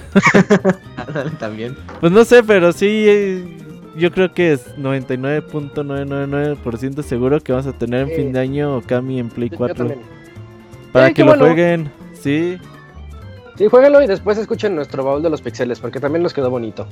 Oh, sí, cierto. Muy bonito, por cierto. Por Sí. último, última noticia de esta noche y es de un juego fenómeno, el nuevo juego fenómeno que está ahorita en Steam y Arturo nos va a platicar al respecto. Así es. el Abogado, abogado, player- abogado. No, pero- no, no es cierto. de- Te voy, a, te voy a robar otra nota de la próxima semana de este juego, güey. por güey. Eh, Player Unknown Battlegrounds, este juego que es el Battle Royale de moda, en donde pues encarnamos a un personaje que bien puede estar desnudo y se tira a medio a medio mapa y tenemos que sobrevivir con lo que vayamos encontrando desde Los juegos un- del hambre en juego. desde, sí, desde un sartén hasta una AK-47 con una mira 8X, una, un francotirador y un, y un casco de soldado. Eh, pues este juego ya llegó a las 10 millones de, de unidades vendidas. Así que pues este fenómeno, la verdad no para. Es un juego que pues empezó ganando fama por Switch, digo por Switch, por Twitch. Y pues fue poco a poco pues llegando a, a todos los lugares. Y por ejemplo aquí fácilmente en este podcast dos personas y uno no vino, Martín y lo tenemos. Así que pues imagínense la gran pues hasta dónde llega, ¿no? Por ahí Sí. también está peleando de récord a, a- a Dota en cuanto a jugadores eh, jugando al mismo tiempo. Así que pues es un juego que llegó yo creo que para quedarse, por ahí hay otras, va a llegar algunos nuevos contenidos. Y pues no, no, no sé qué más decir de Y este juego siquiera- que ya Ni no... siquiera ha salido Arturo. No, es un juego que está en Early Access Ajá. y que se tiene Y informes de que vaya a salir. Pues no, yo creo que sí va a salir porque es un juego que ya anunció Xbox que va a sacarlo para Xbox One, va a ser un boom para esa consola, la verdad. Yo creo que en una de esas puede ser ese impulso que le falta a la consola de un juego porque realmente va a ser su ex- exclusiva. Sí, La sí, sí, de buena exclusiva. Sí, es una gran comillas. exclusiva. Bueno, sí, pero pues en consolas, la verdad, En consolas, sí. Y pues como les digo, ¿no? Yo no sé qué más decir de este juego que ya no, que no puedan, pues miles de transmisiones en Twitch, millón, casi millones de jugadores jugando al mismo tiempo. em, y pues Si Oh, tienen ¿Pero es una PC exclusiva de tiempo o definitiva? Eh, pues No se sabe, no, no te actualmente No se dicen. sabe, no se sabe, pero pues, yo creo que mínimo un añito sí se lo avienta este, en Xbox. Y pues es un juego con para, yo se lo recomiendo a todos siempre y cuando tengan una computadora pues bien, este, que sí vaya a soportar porque sí está muy mal optimizado. Yo creo que Sí, se nota que todavía está en access. ese early access y que sí, sí. le están echando ganas. Y de repente te enteras, oye, que la siguiente semana sale el nuevo modo de niebla. Me andabas contando el otro día y ahí va la gente. sacar una nueva arma, va a haber no sé qué, y por ahí va a va a haber nuevos mapas. La yo verdad está bien emocionante. Es, Por- es- es algo bien crítico andar ahí adentro. La, la tensión luego luego se siente. eh, ir caminando y de pronto escuchar un balazo este, al norte. el audio, es sorprendente el audio, cómo lo... Cómo está, ta- lo más optimizado que tiene el juego es el audio. Puedes saber de dónde viene cada cosa y eso te pone alerta siempre. Pues íbamos en un carro este, con Martín y escuchamos el sonido del motor, güey, cuando se queda como encendido y todo. Y la verdad sí está bien, bien chido el, sonido del juego. Sí, yo creo que juegos como Battlefield, que son muy, muy buenos, pero este juego sí los deja, los deja en pañales, la verdad. Parece que estás en Mataulipas, como diría Gerson. Sí, tiene bastantes detalles. Chéquenlo, chéquenlo, está muy padre también por ahí. Ya hicimos un par de, de gameplay. de gameplays. Pero ahí va- esta semana va a haber en, en, en, en Pixelania. Sí, Sí, es- espérenlo ya esta semana. Finalmente en el Twitch de Pixelania vamos a hacer nuestro gameplay. Donde vamos a estar Martín, Arturo y yo. Y a ver si alguien más se nos une para el squad de cuatro jugadores. Entonces se va a poner mejor aún. Va a poner Y bien, pues. sí, con eso terminamos las noticias de esta semana. Pandita, ya estás ahí, ¿verdad? Aquí ando, amigos. Manos. Perfecto. Con esa, con esa voz del pandita nos vamos directamente a la sección de las aventuras del chavita japonés.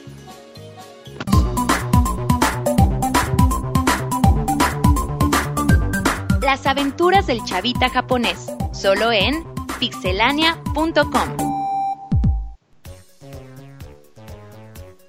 Pandita, ¿cómo estás? Buenas noches, buenos días allá. ¿Qué onda, amigos? ¿Cómo andan? Aquí todo tranquilo en Pandalandia. Todo relax, no ha habido bombas así de la nada o alarmas. No, esta ¿No semana no, ha extrañas habido los abritones, el tajín? Eso siempre. El Tajín no, porque aquí hay ta- Tajín Japan, Uh, pero uh, los abritones Tajín sí. Japan. Tajín Japan hasta suena chafa. ¿Y si sabe igual o lo ponen acá sabor Se los wasabi? mete por la nariz, muy no mames. No, no, Sí. no, sí, es, es, es hecho en México y todo, pero está, está bien pinche caro. pues. O sea, en el caso comparado con Mm, o sea, pues algún Oye. pedo todavía que tener. Ah, Con eso te ni compras que te fueras a comprar, ni que te fueras a comprar 10, güey. No, que no puedes comprar. Pues sí, es que compro paquetes Ven como un de Switch. Ven un Switch. Nah. En Costco. Japón. No, pero por ejemplo, comparado con México, no sé cuánto cuesta en México, güey, pero pues ahorita un pinche botecito 15 de esos de pesos, yo creo. 300 gramos, nada más, el botecito normal, el chiquitito, no el mediano, Ajá. eh, cuesta 500 yenes, güey. ¿Eso es cuánto? Son, son como 65 pesos. Ah, no es nada. Camuy compra 3 ahorita. Güey, de 15 pesos, 65, pues sí, marca. Son ¿Qué nos 180. traes, pandita? Ah, pero además allá la capacidad adquisitiva es diferente. Sí, y Panda además. El el índice no- Big Mac. Solamente yo, Uy, solamente de yo como por eso no, o sea, no. No tiene caso, de me- no- Sí, no tiene. No hay de ¿qué? que ¿Lo se compras así con manguito verde o algo así? Allá no hay de mangos. repente melón. Ah, no es cierto, sí hay. en, el, en el Costco. Sí hay, sí hay. con melón y con sandía y con. Con O con una manzana ¿no? carísima. Con Sí, melón y melame, sí. Sí. Una, Sí, una sí, sandía cuadrada acá de 600 dólares. Eh, de adorno. ¿Qué onda, que ¿qué, qué leíste esta semana? ¿Qué me robé de Cuéntanos de, de Wonder de Woman. Yahoo, Yahoo, Japan. Pues fíjense, amigos, que acaba de llegar Wonder Woman. No. A ver, O sea- ¿nos vas a platicar qué tal está? La vi ayer, pero llegó en agosto, así que. pues, Para que vean de qué, de qué lado veo más que la Oye, iguana. ¿llegan en inglés o dobladas? Eh, De las dos, de las dos, pero. Ah, se ha de oír bien es- rara. El doblaje no, las películas gringas nunca me meto a escucharlas en, en en, Japón. en Japón, más que las de Disney, que son las que llevo a mis hijas, ¿no? Pero, Mm. este, por ejemplo, la de Frozen, yo me tardé como un puto año, güey, para escuchar las voces en inglés, güey. Hasta y, el Blu-ray. te choquea, pues, sí, porque sí te O quedas. sea, eh, ¿Nunca has oído la, la de Libre Soy? No, no, o sea, en español sí, ahorita Ah, ¿sí? sí, ¿no? Pero, Ah, bueno. Ajá. pero, o sea, ver la película, la de, por ejemplo, la de Moana, igual. Este, Si no fue porque llegó rápido a, a Amazon americano Mm, y digamos que guiño, guiño, compré el Blu-ray, guiño, Ajá. guiño. Este, no, porque las voces de aquí están medio, medio pinzas. Pero ese Ya no es el pedo, man. A ver, a ver, ¿cuál? Cuenta. ¿Sí te acuerdan de una aplicación que lanzó Nintendo con otra empresa en conjunto que se llamaba Pokémon Go? Fue hace tanto tiempo que ya tal vez la gente no la recuerda. Sí, porque lo no. FIFA. Dice el Robert que muchos lo juegan. 20 millones. Pues fíjense que nada más y nada menos que Nintendo. la, ándale, la universidad más prestigiosa de Japón. Ahora la recomiendo, para que vean cómo está la pinche sociedad triste aquí. Pues vamos a la sección del Robert. It's forever alone en Japón. Este- No, pongan efectos de sonido acá de gente brincando contra el ritmo. ¡Ah! Después despedazar. este. Pues ahora la recomienda porque es el, reportaje es muy largo, pero en síntesis es de que hicieron un estudio con alrededor de 5.000 personas para todos los trabajadores oficinistas en el área de Tokio y vio como resultado de que los ayudó a reducir muchísimo el estrés al que se veían sumergidos por sus ocupaciones oficinísticas. Pero es donde viene el pedo. El rendimiento laboral bajó un chingo. y como consecuencia de que, pues, como los güeyes ahora sí salen, güey. eh, se incrementaron en el grupo de muestra los casos de enfermedades transmitidas por mosquitos y demás bichos. Yo me imaginaba que la cabrones. CTS es algo así, por Sí, mosquito. yo No, dije, no, güey, pues pero- y aprovechan y se iban ahí al, Ajá. a, la, a la zona roja o algo ahí con el Pokémon. O al decía, yo bosque. te elijo, putita. Este, no, pero. pues los güeyes todo el. Pues imagínate, güey, sales a. ¿Qué te gusta? A las 5 de la mañana de tu casa para llegar a las 7 y media, 8 a tu. Estás de ahí, ¿de qué te gusta? De 8 de la mañana, si bien te va a 8 de la noche. Y ya te otras dos horas y media, tres de regreso. Pues, ¿Cuándo les da el sol, no? Y pues con la mala costumbre han de traer la pinche sangre toda llena de azúcar de los cafés que se meten y eso. Pues se los comían los mosquitos y demás bichos. Este, y pues el contrarresultado del estudio fue ese, pues de que pues Simón se desestresaban, pero pues su rendimiento laboral bajó porque pues ahora se la pasaban atrapando los putos Pokémon. Y pues que se los comían los bichos intensamente y pues varios, hubo sí varios casillos ahí de pues de alergias de cabrones que en su puta vida salían, ahora que salieron los picó un bicho, güey, estaban ahí todos turulacos, güey. Ah, no, no Así que ser. pues ya saben, güey, si van a jugar Pokémon Go, pues de perdido medio tengan vida, güey, pues, pues, cuando salgan. El de unos tacos de la esquina ahí en México y ya. No les Sí. pasa ni Te más. vuelves inmune a todo. Simona la mona.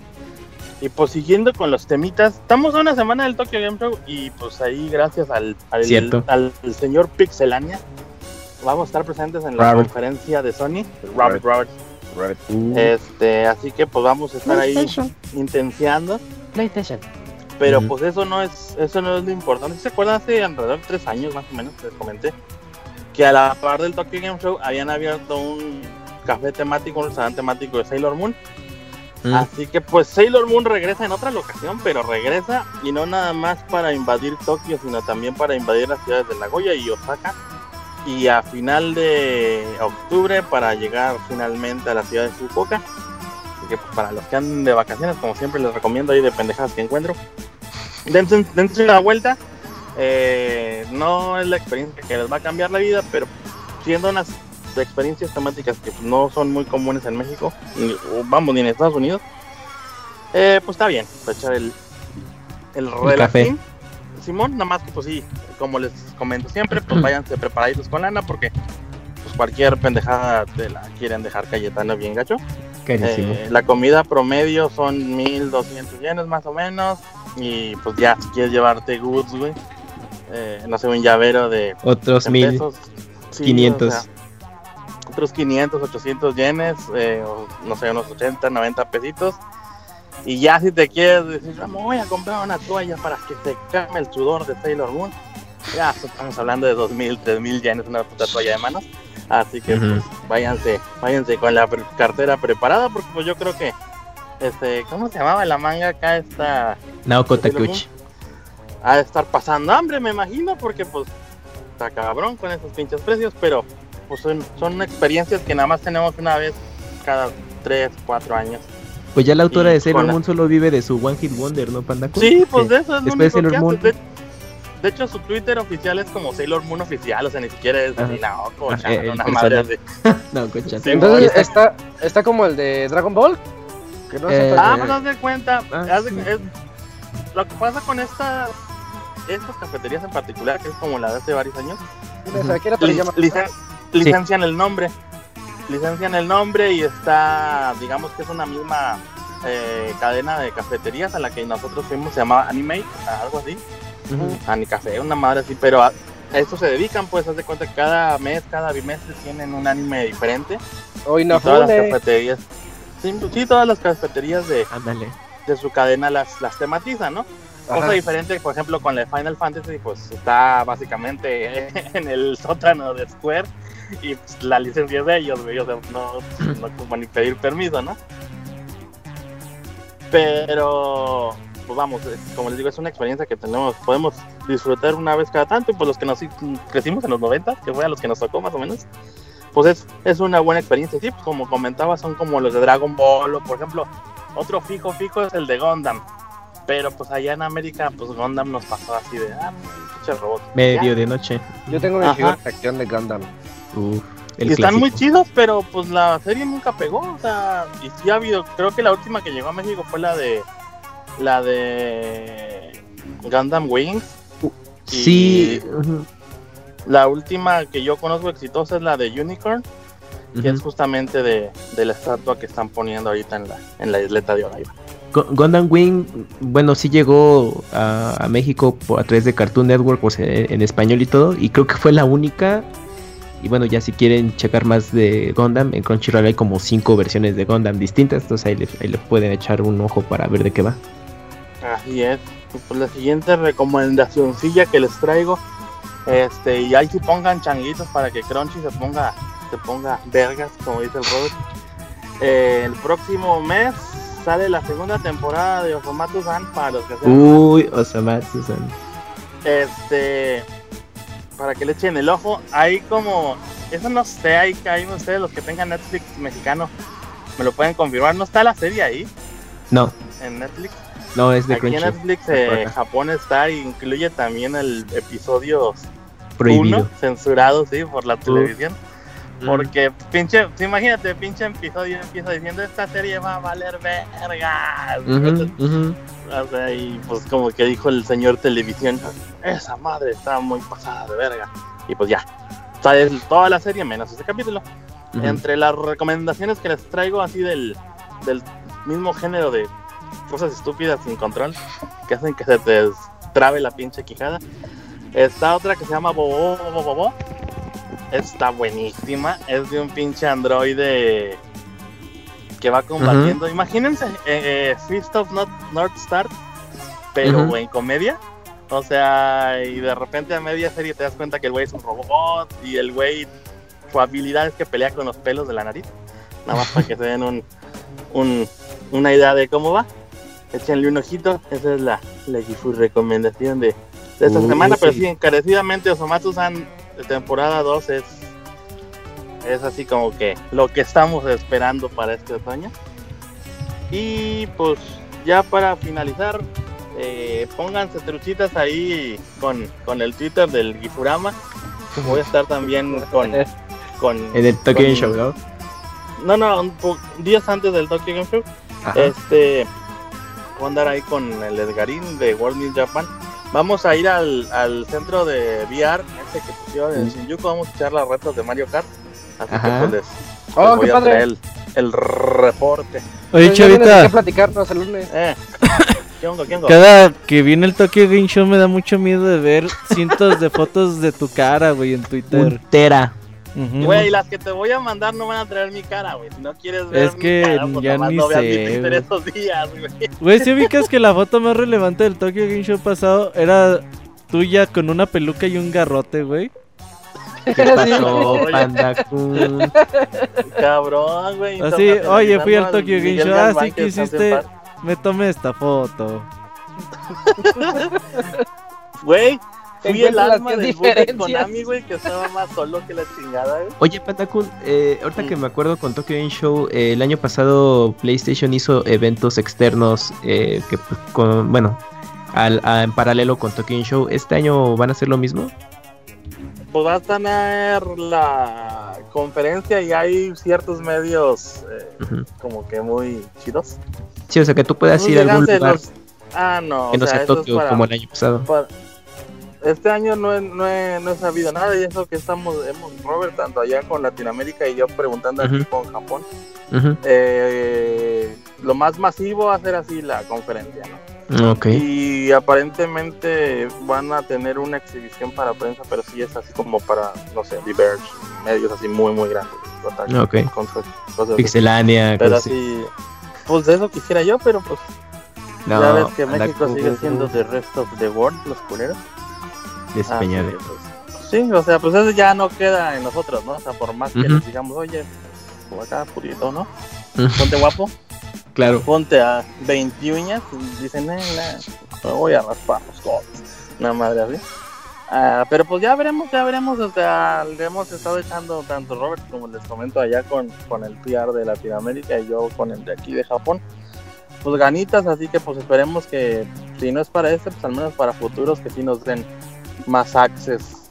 Por ejemplo, como nuestros amigos de Bandai Namco hacen, que nos invitan Mm, a conferencias o eventos antes del Tokyo Game Show, así de, tengo, ya no hagas fila, ven y checa todo lo que vamos a Ujú. exhibir. Salvo que una que otra sorpresita, ¿no? claro. Eh, Capcom también lo hacía. Eh, esperemos que, pues, te, te digo, esperemos que, que, que Sony se ponga, que se ponga guapo en el futuro. Uf, Así que ahí, así, así el reporte, Joaquín Soniditos. Oy- oigan, eh, oye, oigan, y pues, eh, pues allá que es martes, Panda Kun, pues ya Mm. es tu cumpleaños, ¿no? Entonces, Ah, Uh, sí, ese es el cumple del pájaro. Vas tú. No, ya el abogado ya me, me quitó la luz. Perdón. Moy, él, es el que se llevó la cantada. No, Felicidades, pues ya estaba panda. viejo. Muchas gracias. Te agradece, amigos. Este, ¿Cómo se cantan las mañanitas en Japón? Ajá, No, nomás te cantan el Happy. Birthday. es el Happy Es Birthday, el pero, Happy Birthday, Happy pero. birthday to you. No, y peor, güey, en japo inglés, de Happy Birthday. Nosotros los mexas les decimos que es el día del autobús feliz, porque pues se pronuncian Happy Birthday, ¿Qué pasa ahí? así que pues es el día del Día del autobús autobús. feliz. Feliz. o sea, no es cualquier autobús, güey, es el autobús feliz. Pero pues sí, pues muchas gracias, manos, y pues ya saben, vamos a estar ahí al pie del cañón. Yo creo que el próximo, la próxima semana va a tocar la pandita sección cuando estemos haciendo fila para entrar a la conferencia de Sony. en vivo. Así que-.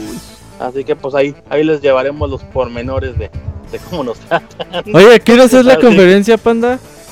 Es a las 4 de la tarde de aquí.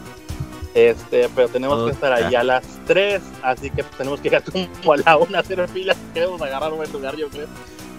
Uh, Ya saben, panda. Filas deporte nacional. Yo digo que te metas hacia media conferencia, güey, con el garrote y la peluca pasado. acá, No, no, no, controles. güey. sí, Ah, cabrón, sí. sí, que haga eso. Eh, pues, como tú no Aquí ves las putas yo, conferencias, sí. te vale mal.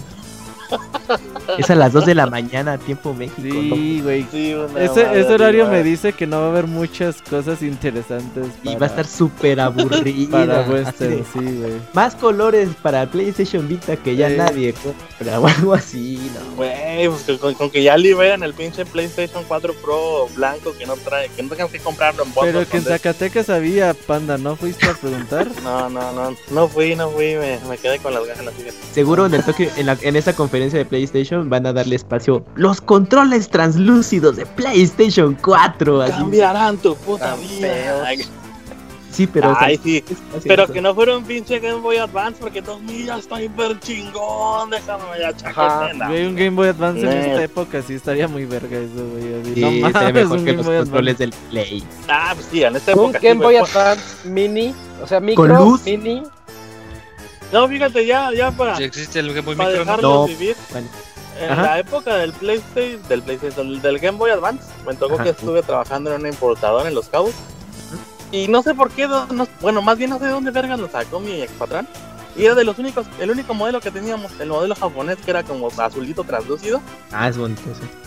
Y a todos así de, llegó la pinche caja como con mil. Y ya, órale, putos, agarren uno cada uno. Entonces, yeah.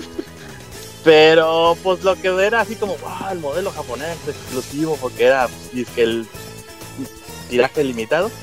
En los cabos todos tenían el mismo puto modelo. Vale, madre. Valió Sí, pues no te sientes especial, chavita. Pues sí, se te acaba el chiste así que, ah, mira qué bonito que el paquete. Y más porque, pues en ese entonces, pues ni al pedo, ni al japonés. Este, pues veías la cajita. Para empezar, las cajas de los productos japos están bien chafas. Es así como de un cartoncito. Imagínate. Son más chiquitas, ajá. No, y deja tú, el- son así de cartón finito. Imagínate un Sí. pinche Game Boy pirata, pero es original. Ay, qué feo. Bueno, pues Sí, que allá también. cuidan mejor que acá las cosas, Pandaku, pues no le iban a invertir tanto barro. Están medio culerotas, pero Ajá. pues sí, o sea, el, el momento de sacarlos de la caja del container, ah, está chido, la emoción, ¿no? Y a la semana que pues todos los clientes traen el mismo puto modelo de Game Boy, decía así, de, "Qué chale, ya, ya ni soy especial. Pero, Oye, pues ni pedo. ¿Qué? ¿Y, y te vas a hacer un Super Famicom Mini o no? Pues posiblemente, posiblemente. Eh, no recuerdo si les comenté la semana pasada. Creo que eh, a partir justamente de esta semana están disponibles a la venta camadas y camadas y camadas por todos lados de Switch. Ajá. Y pues yo me imagino que va a pasar lo mismo con la Super Famicom. Ya vieron los pedos que traen con, con el Switch para venderlos. Me imagino que ahora sí van a tratar de sacar una estrategia, una estrategia mejor, mejor pensadita. Este, pero pues sí, aparentemente ya el desabasto, o al menos aquí en Japón, ya a partir de este otoño ya se va a empezar a solucionar. Ya casi a cualquier tienda que voy de lo que sea, desde un almacén a una tienda de videojuegos per se, ya todos tienen sus letreros de a partir de tal día tenemos switches, ya no hay pedo, jágate los pedos. Ah. Eso quiere decir que la banda que venga a Japón pónganse vergas porque ya lo van a poder conseguir de segunda mano. Ah, Más caro. Ah, más bueno. barato. Sí. Si ya, va, sí. si ya va a haber en stock en tiendas normales, porque ya las vas a empezar a, a conseguir más barato. Más, 500 más, más barato. yenes, Pandaku, tampoco tan barato. Eh, pero pues 500 yenes, 500 no te yenes son compras 500 la laminita para que no se te raye. Eso sí, eso sí. Así que pues eh, ahí la panda participación de esta semana, amigos. ¿Cómo ven? Excelente, pandita. Bueno, no, pero bien. Felicidades al chavita, eh. Felicidades. Eh, muchas por tu felicidades al cumpleaños. pandita. Gracias, Ojalá y que el Kamui vaya algún día de regalo. Ah, perdón, ni me viene Panda, a saludar, Si, ubicas este pedo de que el Kamui aquí te ama, güey, y en Twitter te manda la verdura. Es cierto, Sí, ya Pandaku. sé, güey, se pasa No, es. O sea, es como una vieja, güey, no se le entiende al Kamui. No. Lo va a tener que meter sus vergazos. O sea, un día te dice que acá. sí y otro día te dice que no. Camuy, Camuy, qué pedo, eh, con eso, eh. Depiladito, por favor. Para nada. Cabrón. ¿Qué pasó, Pandaku? Oh, Soy pues, lampiño, no mames. me dice el Camuy, a mí me gusta con grava. Para que amarre. qué feo, Camuy. Claro que porque imagínate la Camuy tirando patas acá haciendo soniditos. Uh, le sale bien el zazo. Ah, me imagino Imagínate, güey. No, no, entre, entre pujido y sonidito ya no sabes ni qué pedo, güey. Sales todo asustado. ¿Qué Le, pedo, qué pedo? le ¿Qué- sale la voz del Mario Bros. ¿Qué le pasa a este güey?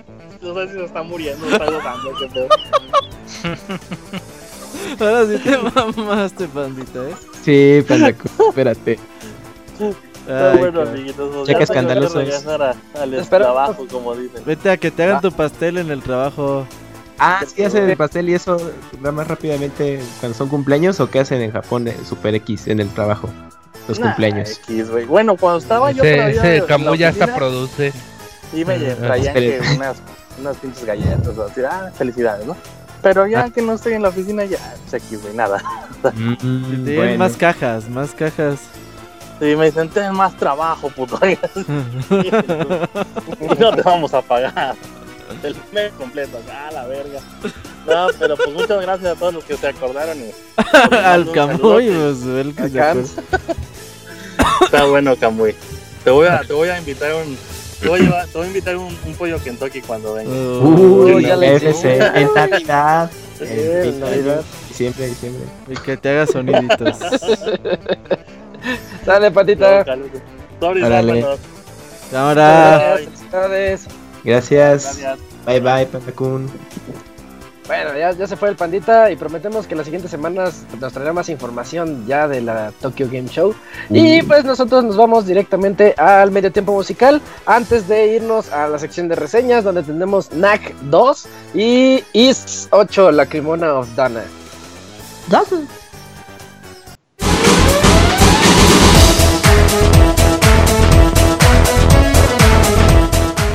Escuchen el Pixe Podcast todos los lunes en punto de las 9 de la noche en pixelania.com.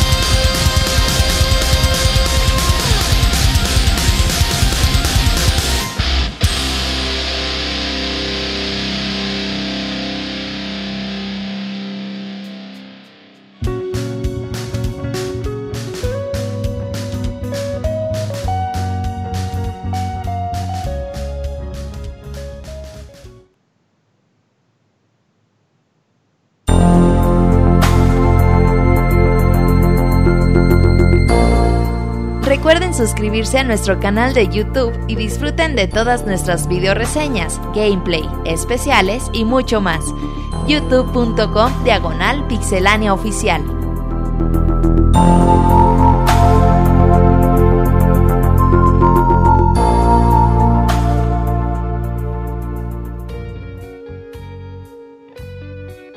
Regresamos después de este super medley de uno de los mejores soundtracks de toda la historia, Mega Man X.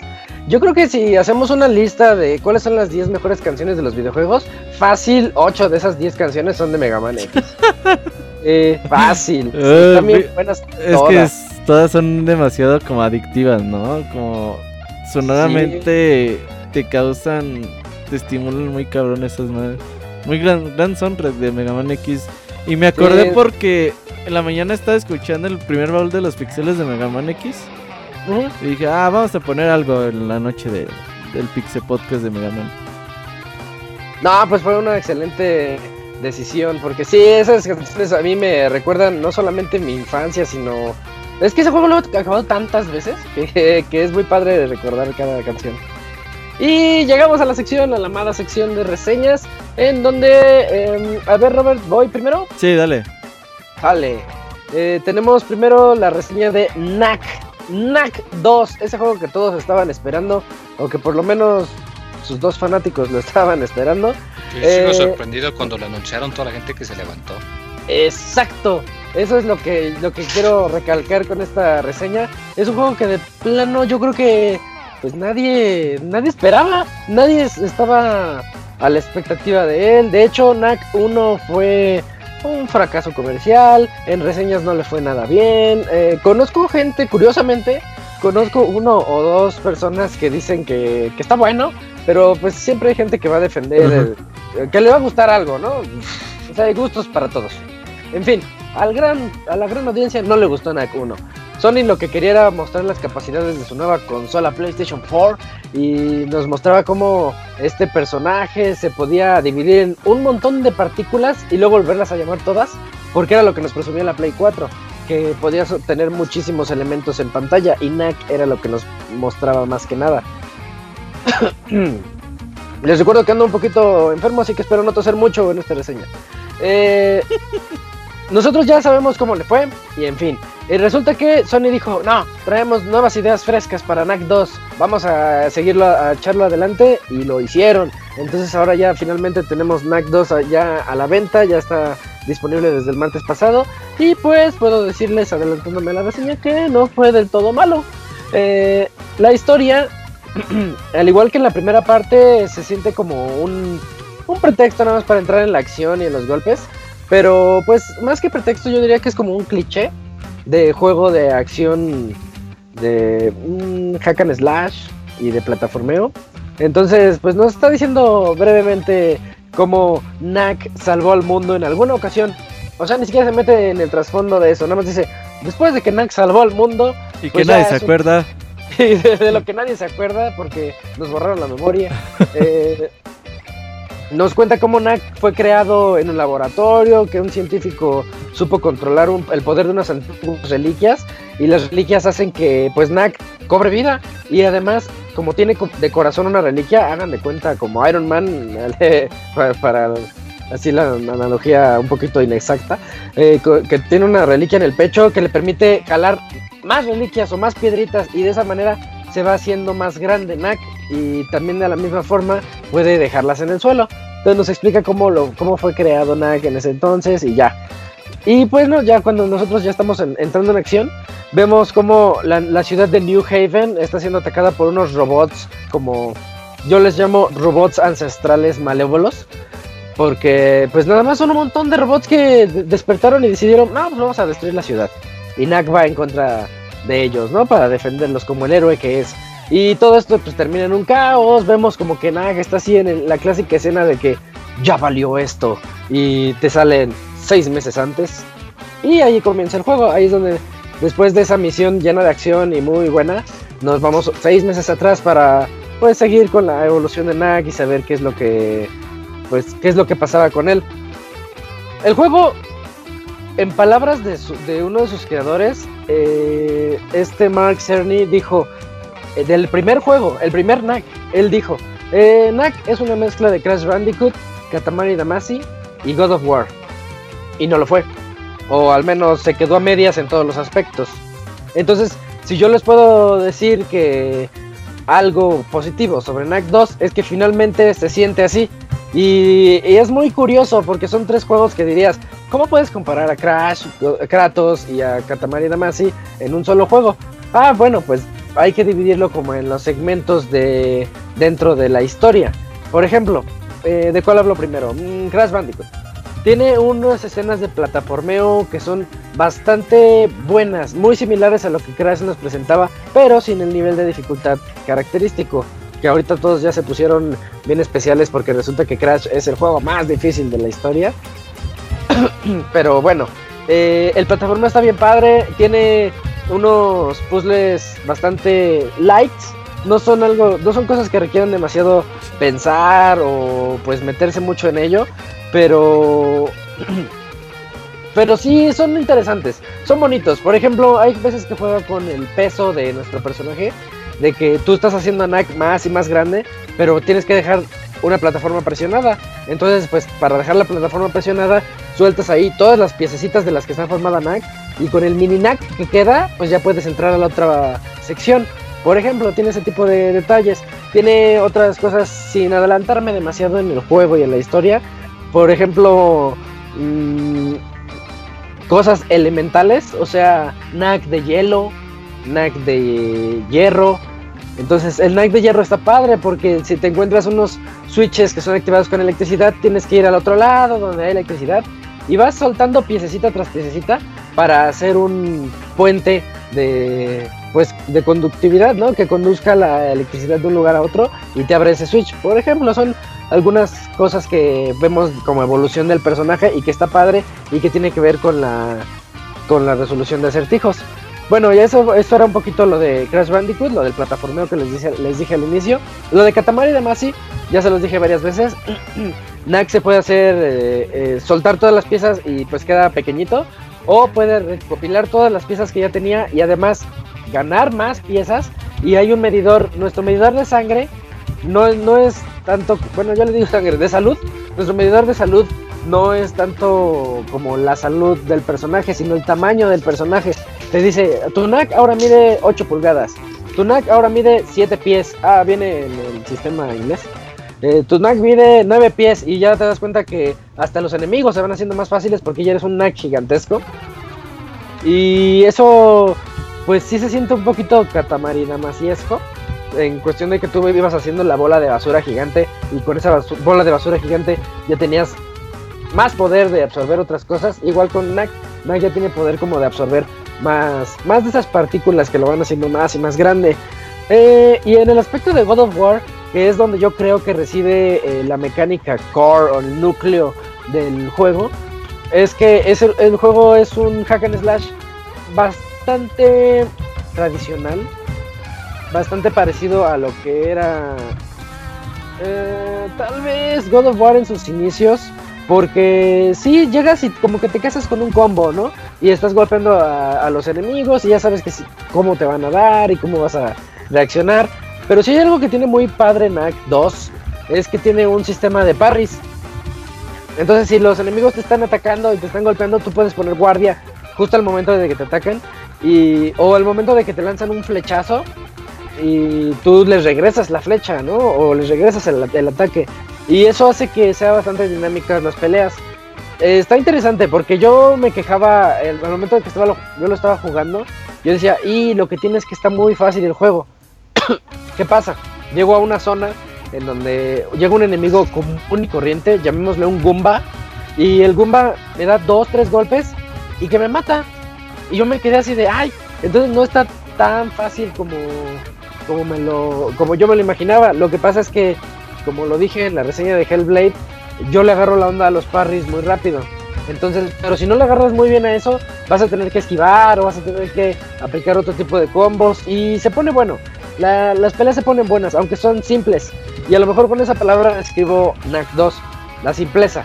La simpleza que nos presenta, pero no de una forma tan mala como pueda sonar, sino yo lo veo más como un juego para toda la familia un God of War apto para toda la familia, en donde uno puede estar ahí jugando y a lo mejor llega alguien más y dice, oye, qué padre, pues le entra con su control a la reta, como antes entraban así nada más de press start y ya entras. Y están haciendo lo mismo las dos personas y van creciendo los knacks al igual, van resolviendo los acertijos, se ayudan mutuamente. Incluso hay mecánicas padres que puedes compartir o pueden surgir cuando juegas de dos personas. Como por ejemplo, si un knack le pega al, otro knack, salen las piezas disparadas como balas. Entonces eso te ayuda dentro de las peleas. Tiene esos detallitos que hacen que se- ese juego entre dos personas se ponga bueno. Eh, mm, yo siento que lo que tiene eh, dentro de esa simpleza es que es amistoso para todos. Realmente, si, si buscas más récord, más reto, obviamente puedes subirle a la dificultad. Tiene, yo lo reseñé en normal, pero tiene otras dos arriba de normal que pues el reto se pone más bueno, más interesante para los que lo quieran así. Y si no lo quieres, pues también ahí está. Dentro del, aspecto God es que también tiene Quick Time Events. Entonces ya sabes que estás en una zona y que tienes que presionar los botones que salgan en la pantalla para que Knack los haga. Y cuando lo juegas de dos jugadores, los dos tienen que presionar el botón. Eso se me hizo padre. El multijugador es local para que puedan jugar esa aventura entre, entre dos personas. Y pues, ¿qué- ¿de qué más les puedo hablar? Gráficamente, yo siento que el juego luce bastante bonito.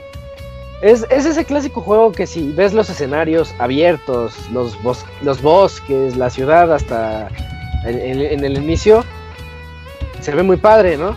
Pero cuando se hace el zoom, comienzas a notar esos pequeños defectos, así como de que, ay, aquí se ve que pudieron pulirlo un poquito más.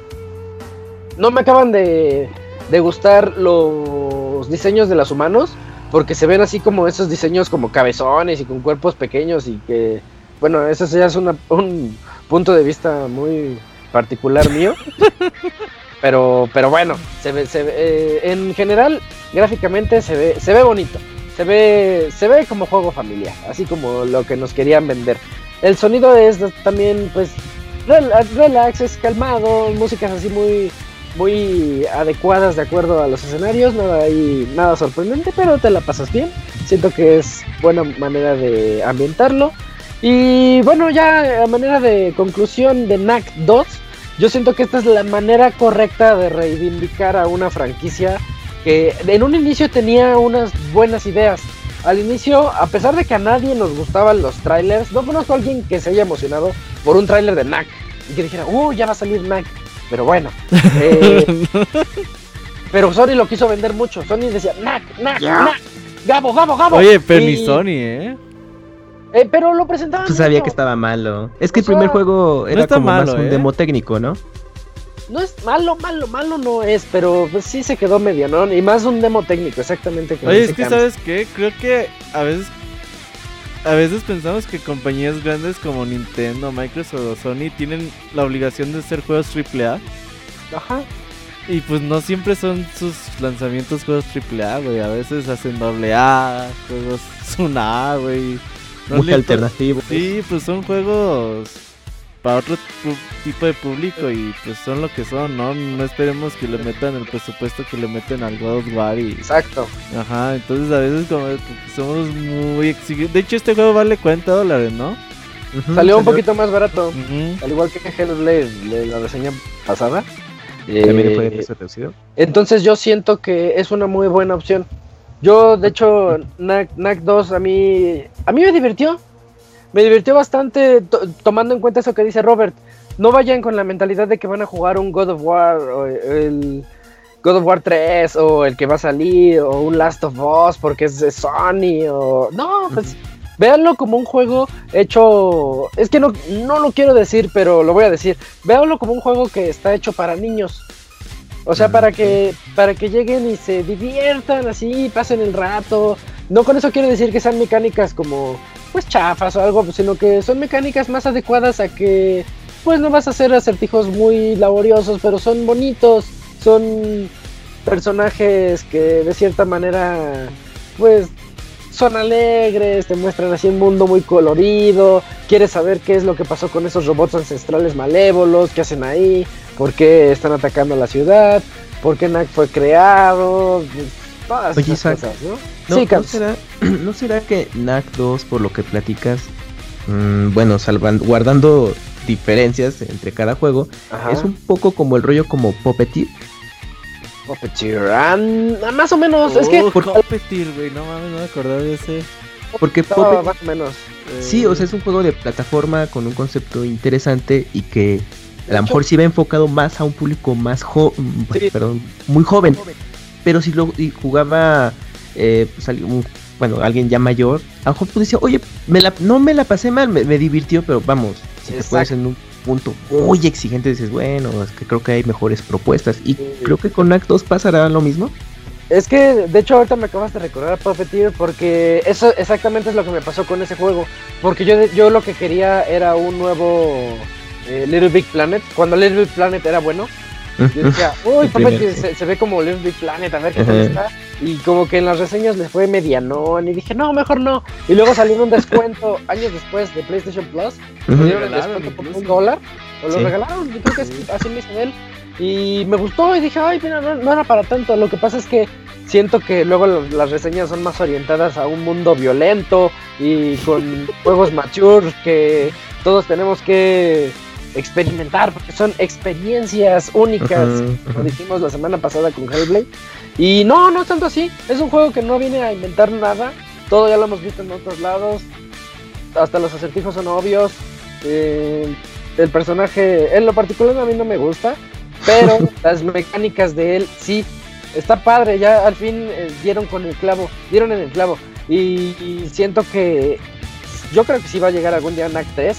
Si siguen Ajá. así, NAC 3 puede ser algo digno de, de mencionar, así un poquito más enaltecido que este. Pero NAC 2 es un, un buen Ajá. juego, nada más dejémoslo en que es un buen juego. Yo creo, No es yo creo que, perfecto. perdón Isaac, yo creo que lo que le puede pegar a, a NAC 2, que en lo personal eh, sí, sí es un juego que me llama la atención, pero yo creo que mucha gente quizás no mucho por el porque tiene el estigma del primer juego, ¿no? De que le fue muy mal. Sí, Y, la secue- y la secuela es, es que pasa un poquito como en su momento Assassin's Creed 1, ¿no? Que decías, oye, pues se ve interesante, tiene buena propuesta, pero el 2 mejoró mucho. Y creo que con NAC 2 sigue un poco esa línea, pero el, problema es ese, ¿no? Que dicen, pues es que el 1 estuvo medio, medio horrible y mejor me ahorro el 2. Y a lo mejor se, están- se pueden perder una de una buena propuesta que mejora con su secuela, ¿no? Y, pues, ese es el, el problema que puede tener este juego. Así es, y de hecho yo desde ahorita les digo, si no jugaron el 1, ni lo jueguen, jueguen No hace Knight 2 falta, ¿no? de una vez, porque hasta el juego lo sabe, sabe que nadie lo jugó el 1, porque al inicio te cuentan toda la historia, te cuentan cómo fue creado, Ahí está, mira. que fue héroe del mundo por alguna razón, o sea, cosas así que, que ni el juego le da importancia, porque la historia no importa, la historia da igual, lo que importa aquí es este disfrutar el, paisaje que quedó bonito, los acertijos, las peleas que se ponen buenas, tiene buena variedad de enemigos, eso hace que se ponga un poquito más interesante, tiene un poquito de reto en el plataformeo, de hecho el plataformeo está padre, a mí me gustó bastante eh, y con la primera misión tuve para decir, ay, esto está bien interesante, pero clásico que te hacen el metroidazo, cuando te dicen seis meses antes, dices, ya valió, me van a quitar habilidades. Y, y sí, tienes que empezar a evo- a evolucionar tu, a tu NAC para que tengas esos combos poderosos y todo. Pero está bien, o sea, no, no se me hace para nada mal juego. De hecho, yo lo considero dentro del, del de los buenos juegos del año. Mira, pues, El como buen de juego esos, del este, año. ¿Cómo le llaman este, el- ahí los gringos a estos juegos? Sleepers, algo así, ¿no? De, Sleeper de juegos. Hits, eh, Ándale, exacto. ese es Hellblade. Los Sleeper Hits es que sorprenden muy cabrón, ¿no? Ese, es Nioh, ese es Hellblade. Ándale. ándale. Este está abajo de ellos, como tres Ah. escalones abajo, pero, Ah, bueno. pero, pero es bueno. Es bueno y es muy bueno ver que, que supieron aprender de sus errores y pues no repitieron lo mismo que con Mac 1. Le dieron su segunda oportunidad, ¿no? Eh, Bueno, eso, eso está chido por parte de PlayStation que, pues, o sea, el, pri- o sea, muchos yo creo que hubieran dicho, ya, le- el primero fue de la chingada, déjalo ahí, vámonos con otra cosa. Y pues mira, lo rescataron y, y, pues te están ofreciendo en la secuela lo que debió haber sido el primero. Así es. Efectivamente. Eh, bueno, ya si, si no hay más dudas sobre NAC 2, jueguenlo, jueguenlo con sus hijos o algunos sobrinitos que tengan por ahí. Yo estoy seguro que a los niños les puede gustar bastante más que a nosotros. Y en, en la siguiente reseña tenemos a Is, Is 8, la cremosa of Dana. Llevo diciendo la quemona todo el podcast porque así viene un typo. Pero no, la cremosa of Dana por parte de Roberts. Ah, pues vamos a hablar un poquito de... No, no, no. Vamos a hablar un poquito de IS 8.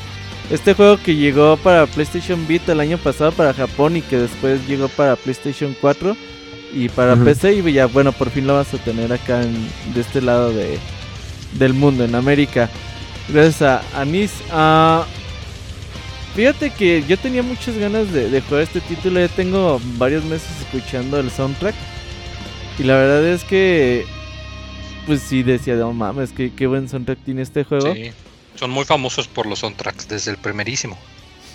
y, a- y ahora que ves que es un juego que tiene, quizás la serie de Is no es tan conocida de, de este lado del mundo, en Japón ya tiene pues mucha trayectoria y, pues tiene una fanaticada pues ya como que muy muy hecha y Falcon pues quieras o no ha vivido a través de los años de Is y pues han hecho buenos juegos y ahora que, que ves este Is 8 que llega para PlayStation 4 y que lo empiezas a jugar y que la verdad es que las sensaciones son bastante buenas y en un año donde hemos tenido tan tan buenos títulos yo creo que Is 8 no desmerece para nada. ¿Qué es, qué es este juego? Bueno, primero que nada empezamos con una historia bastante simple. Eh, nos encontramos en un barco nav- navegando en alta mar y pues la vida tranquila, ¿no? Eh, algunos trabajando, otros como viviendo ahí en el barco hasta que se hunde y bueno, todos los o la mayoría de sus tripulantes pues terminan en una isla que está maldita o que ya mínima hay muchas leyendas sobre ella. Y pues bueno, ahora en la compañía de Adol, que es el aventurero que está en el barco, pues vamos a tener que pues explorar toda esta isla que es muy muy grande y pues tratar de buscar a sobrevivientes de, de este naufragio y pues saber qué, qué peligros te puede llevar a, a enfrentar esta isla. La historia me gusta bastante porque empieza tranquila, no te como que no te bombardean con tanta con tantos nombres, con tantos personajes, con tantos, por ejemplo, hace hace 3 4 meses jugué Final Fantasy 12 y el pinche juego te bombardea a los en dos horas ya te dijo 25 nombres de ciudades, de de continentes, de emperadores, entonces te confundes muy cabrón, ¿no? Y en IS 8 le da como que su tiempecito a cada uno de los personajes que te vas encontrando. Te dice, ah, mira, este güey se llama tal y durante las próximas media hora nos vamos a enfocar a contarte la historia de quién es este güey, por qué estuvo en el barco, qué estaba buscando y por qué te va a ayudar a ti. Entonces me da mucho gusto que esta historia poco a poquito te va adentrando en todo lo que es el mundo de- del juego y te va presentando a cada uno de los personajes. Conforme va pasando el tiempo se va haciendo todo mucho, mucho más interesante. Eh, las bestias que te vas a ir encontrando, eh, el saber que hay del otro lado de la isla, en encontrar nuevas zonas.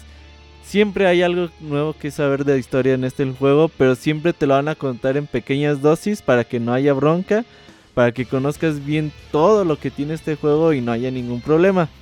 Entonces la historia es envolvente, te atrapa desde el primer momento que estás jugando y cada vez que terminas de jugar te quedas con esa sensación de me quedé en un campamento a espera de llegar a una cueva donde dicen que hay una bestia mitológica muy cabrona que sigue, ¿no? O sea, como que si te Ajá. quedas con estas ganas de ahora que sigue en el juego. Eso es por parte de la historia. Por parte del gameplay, pues nos encontramos con un juego muy, muy, muy adictivo. El juego es un action RPG.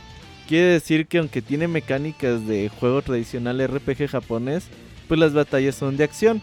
Eh, nos podemos mover libremente en el mapa, los enemigos siempre van a ser visibles, nada de que vas caminando y apareces como una escena y ya te encuentras al enemigo. Los enemigos siempre van a ser visibles desde el primer momento.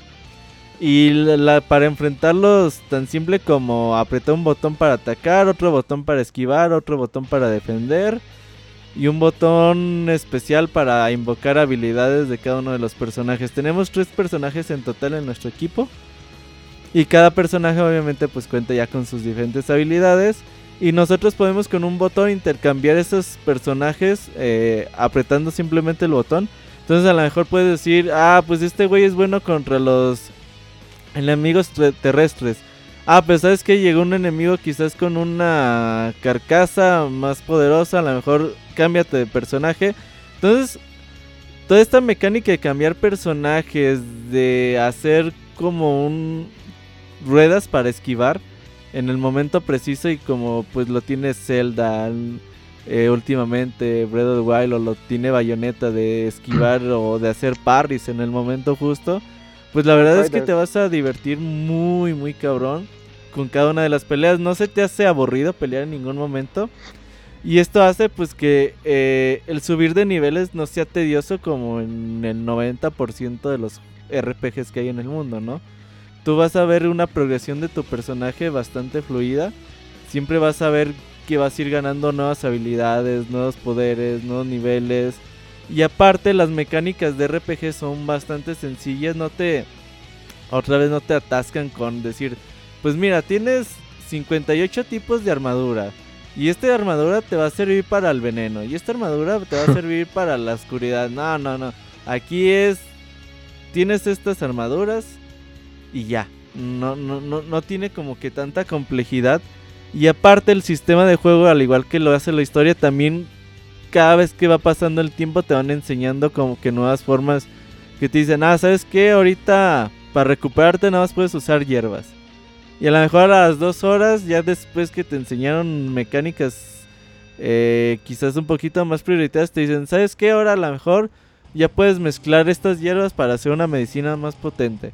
Y cada vez que conforme tú vayas avanzando, las mecánicas se te van a ir siendo explicadas bastante eh, bien. No te bombardean y no te confunden nuevamente para lo que todo lo que puedes hacer. Entonces, si mezclamos todo esto, que es una historia bastante, bastante bonita, interesante, un gameplay muy adictivo, que nunca te vas a cansar de pelear contra los enemigos, que el juego se desarrolla en esta isla. Esta isla es bastante, bastante grande, no es mundo abierto. eh, las zonas están bastante delimitadas, pero es muy atractivo estar explorando esta isla, eh, conocer nuevos lugares, encontrar nuevos tesoros. Siempre hay algo que hacer en la isla, a lo mejor enemigos poderosos, a lo mejor eh, humanos nuevos que te vas a encontrar que estaban en el barco, a lo mejor una cueva misteriosa donde hay una espada legendaria. Siempre hay algo que hacer en esta isla, incluso en lugares que quizás que ya pasaste 10, 15 veces por ahí y dices, ya, ya no hay nada aquí. Pues incluso en esas zonas te vas a encontrar con, con sorpresas en el futuro. Y la verdad es que esto lo hace un gameplay bastante adictivo. Que es un juego, el clásico juego que empiezas a jugar y, en tres, y se te pasan las 3-4 horas de juego. Y dices, ah, cabrón, ya, ya pasó tanto tiempo de jugar. La verdad que sí. Uno de los puntos, no malo, pero que a mí lo particular digo, "Ah", porque salió en la versión de PlayStation Vita. Es que el juego está dividido en mini pantallas, como tal y como está la serie de Monster Hunter, podríamos decir que estos sectorcitos que a lo mejor que cuando te cambias pues te aparece una mini pantalla de carga. En el PlayStation 4 pues es muy mínimo, la carga es de a veces no llega ni a un segundo. Y me hubiera gustado que esto no fuera así, pero obviamente al salir en PlayStation Vita y hacer un juego que salga en estas plataformas, pues lo hicieron así. Es algo que me hubiera gustado que no estuviera, pero pues tiene que estar por razones técnicas y lo entiendes y se te olvida ya cuando empiezas a jugar dices, ah, pues ya bueno, no, no hay tanta bronca que cargue un segundo. ¿Manda Isaac? ¿Te acostumbras a eso? Sí, Tarde o temprano. Pero eh, los de Isa sí son, ¿no? ¿Hay alguno que no sea así? Pues no, la verdad no sé. No, quién sabe, ¿verdad? Porque yo el otro que jugué también era así, aunque también lo jugué en Vita. Ajá, pues es que sí, el, la- el Memories of el Z, ¿no? Ese, Memories of the Z. Ujú, Sí, sí. O sea, yo yo me imagino que ya para... O sea, el problema es que estás jugando en un PlayStation 4. A lo mejor si estás jugando en un Vita, pues no hay bronca, güey. Pero, pues bueno, ah, se entiende y nada más es como por decir un punto malo del juego, ¿no? La verdad es que ni, ni es tan malo. Ah, un punto interesante también es el trabajo artístico de este juego. Es bastante bueno. A veces hay hasta mini cortos de anime que nos cuentan un poquito más de la historia del juego que están bastante entretenidos. No son muy largos, son a veces no llegan ni al minuto. Pero también gráficamente pues el juego no luce como un juego de 2017 de PlayStation 4. Es un juego de PlayStation Vita de 2016 que dijeron, bueno, ¿y por qué no lo lanzamos para PlayStation 4 también? Y el juego obviamente pues no luce como podría lucir un juego de actual generación. Pero la verdad ¿No es te que... pasa que quizá los bordes se ven como cuadrados, como cuando una imagen en pixel la ves demasiado de cerca? Mm, no tan así, ¿eh? O sea, no es de que notes tan pixeleado, pero sí notas a veces a los personajes un poquito como planos o texturas un poquito más, menos lucidoras. Es lo que tiene el juego. Eso sí, el trabajo de cada uno de los personajes principales que tiene el juego es sobresaliente. Eh, el trabajo que está hecho en Adol, el trabajo que está hecho en, Dana, eh, es espectacular y la verdad es que sí es digno de aplaudirse. Eh, en conclusión, el juego, la verdad es que es un grato sabor de... eh, es una grata sorpresa. Yo esperaba mucho de... Digo, no es que dijeras, uy, güey, un pinche juego RPG japonés, ¿cómo le traigo ganas? Pero la verdad es que cuando lo empecé a jugar le metí 20 horas en Sin muy poco tiempo, sí, güey, en muy poco tiempo. Y la verdad es que es muy, muy entretenido. Es gameplay adictivo, simple y sencillamente. Eh, se pone entre uno de los, mis juegos RPGs favoritos de... Quizás ahí en el top 10. Y yo creo que aquellos que tienen PlayStation 4 no ocupan de ser amantes del género. Es un juego como cuando salió Tales of Sinfonía en GameCube, güey, que no ocupas de ser fan de los RPGs para jugar.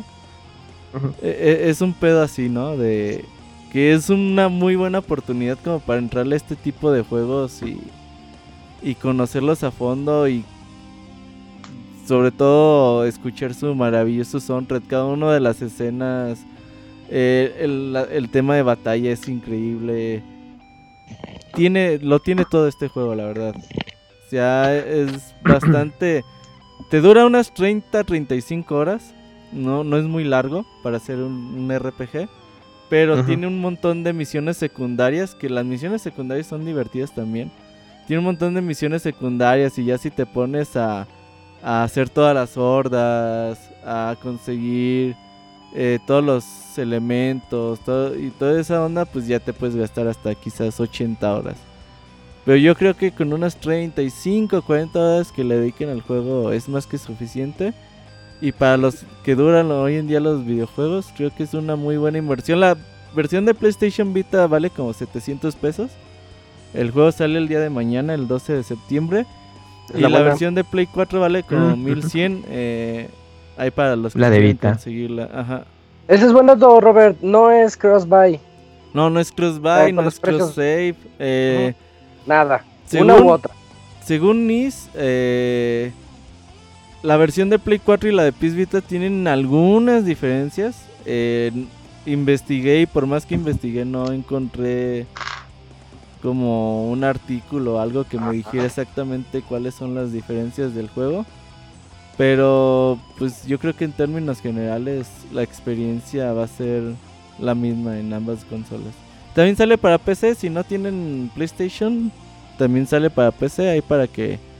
Y ahí quizás ahorita el Moy nos dice, ah, sí, vale, Ujú. 100 pesos en Steam. Lo voy a Sí, de comprar hecho es lo que ando buscando. Ay, muy que Sí, de hecho creo que, por ejemplo, Eso. a Moy, a Camuy, a Julio, a Ivanovich, es un juego que yo le recomendaría muchísimo. Pues a mí ya me lo vendiste. A mí me gustó Sí, mucho sí. el que jugué en alguna El ocasión. Celzeta. Ajá. eh, y este, co- como, me lo estás platicando, yo creo que sí le voy a entrar en Vita. Hay que revivir las viejas consolas. Pues hubieras que artículo, cuál es que dices no que es el tengo dos ocho, ¿verdad? versiones del juego. ¿Mande? Es el 8, dices, ¿verdad? Ajá, es el Sí, IS sí, 8. El- el- Is 8. Ahorita te investigo cuánto vale en Steam. Sí, pues de hecho no es tan bueno. No, te iba a decir para para precio de. Steam y sí está caro, pero no, no tanto, eh, 510 pesos.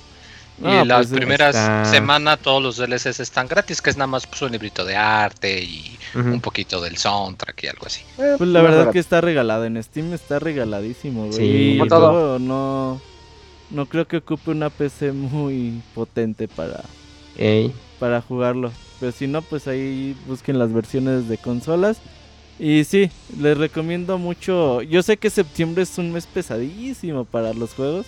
Y generalmente todo este 2017. Pero si van a comprar 10 juegos en este año, uno de ellos debería ser IS 8. y su. Uy, Ok. estas son palabras muy fuertes para Sí. un año como lo es el 2017, ¿eh? Sí, sí, sí. Es que tomen en cuenta. Tenemos. Eh, ya iba a empezar a numerarlos, pero es que son tantos juegos los del 2017. Is 8 de la Cremosa of Dana. Esa fue la reseña de Robert. No hay más dudas, ¿verdad? No, ya sí, cualquier duda que tengan ahí nos, en, en las redes sociales y pues ahí tiene escenas hasta está bien Hardcore. locas, Ah, güey. No, no, no, no, tiene tiene escenas güey, que le van a gustar a mi amigo el Gerson, güey. Oh. Uh, ya con eso. Ya con eso. A lo lejos se escucha el aullido de coyote tipo caricatura. Y al Gerson también le recomiendo mucho este juego. Pero como mencionaba, eh, eh, mencionaba hace rato, no, si lo quieren jugar en consola, yo creo que en Vita es la mejor opción. Pero pues Sí, ya, lo jugaré en ¿dó- Vita. ¿dónde? A mí no me gusta jugar en portátiles, la verdad. Oh, que el Robert. No, no me gusta, güey. Sí. Pinche el Switch nunca lo he jugado en portátil. No, que la ching. Bueno, pues ni hablar. Pero bueno. Ya, eso, va. esas fueron las reseñas de hoy. Estamos en buena racha, fíjense. Ya tenemos como tres podcasts seguidos con juegazos. Y esto pinta para seguir así por unas dos o tres semanas Oye, más. sigue Destiny para la otra semana, eh. Y... Ah, y en un par de semanas viene Metroid, supongo. Entonces, por eso lo digo, vienen juegos bien buenos. Ya ese es ese fin de año fuerte del que hablábamos hoy. Eh, no, entonces, pues yo creo que nos vamos directamente a la sección de saludos de este podcast número 300, eh, no, 3 y 317. Ay. Manda tus saludos y comentarios a nuestro correo podcast@pixelania.com. Ustedes no se han dado cuenta, pero se tuvieron que retirar por razones circunstanciales a- Arturo y Julio, así que esperemos que estén muy bien. Y Oye, nos- por eso estuvo tan a gusto las reseñas, ¿eh? ¿Te diste cuenta, no, verdad? Sí. Hola abogado, un saludo. Ah, la Sí, por se puso triste porque le, le quité su dato de trivia, güey. Eso fue lo que... Eso lo- lo- lo le partió el corazón, sí. Me voy. Me voy a donde sí me aprecian. Me voy a hacer otro podcast como me dijo el Camuy. Ujú. Ah, por Oye, es cierto, para fíjate, prepararlo. Jack Cross dice, el ICE regresó en PC. Cierto, güey, hace dos horas me llegó un comunicado, ahorita te digo para cuándo sale en PC el IS 8. Porque de hecho en Steam está diciendo que sale, en- o sea que lo desbloquean en 12 horas. Y en GOG también tiene fecha de Sí, mañana, de septiembre 12. Eh, apenas hoy llegó el comunicado, güey, de IS que se Lo van a mover. Yo ahorita te confirmo cuándo llega. Va. Fíjate que sí eh, pesa, pesa 30 gigas, está pesado para hacer un juego de Vita. Sí, bueno, es por la- el aspecto gráfico, supongo. Y igual no está tan bien optimizado. Perdón, continúa. Que- Eh, bueno, estamos aquí en la sección de correos, en donde yo les voy a pedir toda la ayuda del mundo a Moy y a Kamui, porque yo ya no puedo hablar mucho, que digamos. Entonces, no sé si tengan por ahí el de Cristian, que creo que fue el primero. Sí, creo que fue el primero que llegó bueno, para tenemos. esta sección. El primero no, yo tengo que el primero fue de Gerardo A. Hernández. Tienes razón, y mira, sí tienes razón, Llegó unos días antes. Si Mm. quieres, lo leo. por favor. Va, bueno, Gerardo A. Hernández nos escribe. Para este correo, quizás no tenga nada que ver con noticias ni preguntas de juegos, pero el temblor me agarró viendo gameplay. Ya se los digo. Cabe al caso que en Campeche nunca se había sentido un temblor. Bueno, pues estaba acostando viendo un gameplay de Player Unknown de unos españoles que flipan. y en un momento se sintió que el colchón de la cama se empezó a mover leve, pero era algo muy extraño. Al principio lo relacioné con, con el juego, quizás la cámara en primera persona me mareó, pero después al instante me hice la pregunta, pero ¿por qué se mueve mi cuerpo? En fin, después de... eh, después dejó de moverse y vinieron las dudas. Yo vivo solo y siempre tengo pesadillas de que, se- de que entran a robar la casa y esas cosas. Lo primero que pensé fue si me estaban espantando. Eh, luego me pregunté si el clima eh, pues estaba simbrando la pared y con ello la cama y nada.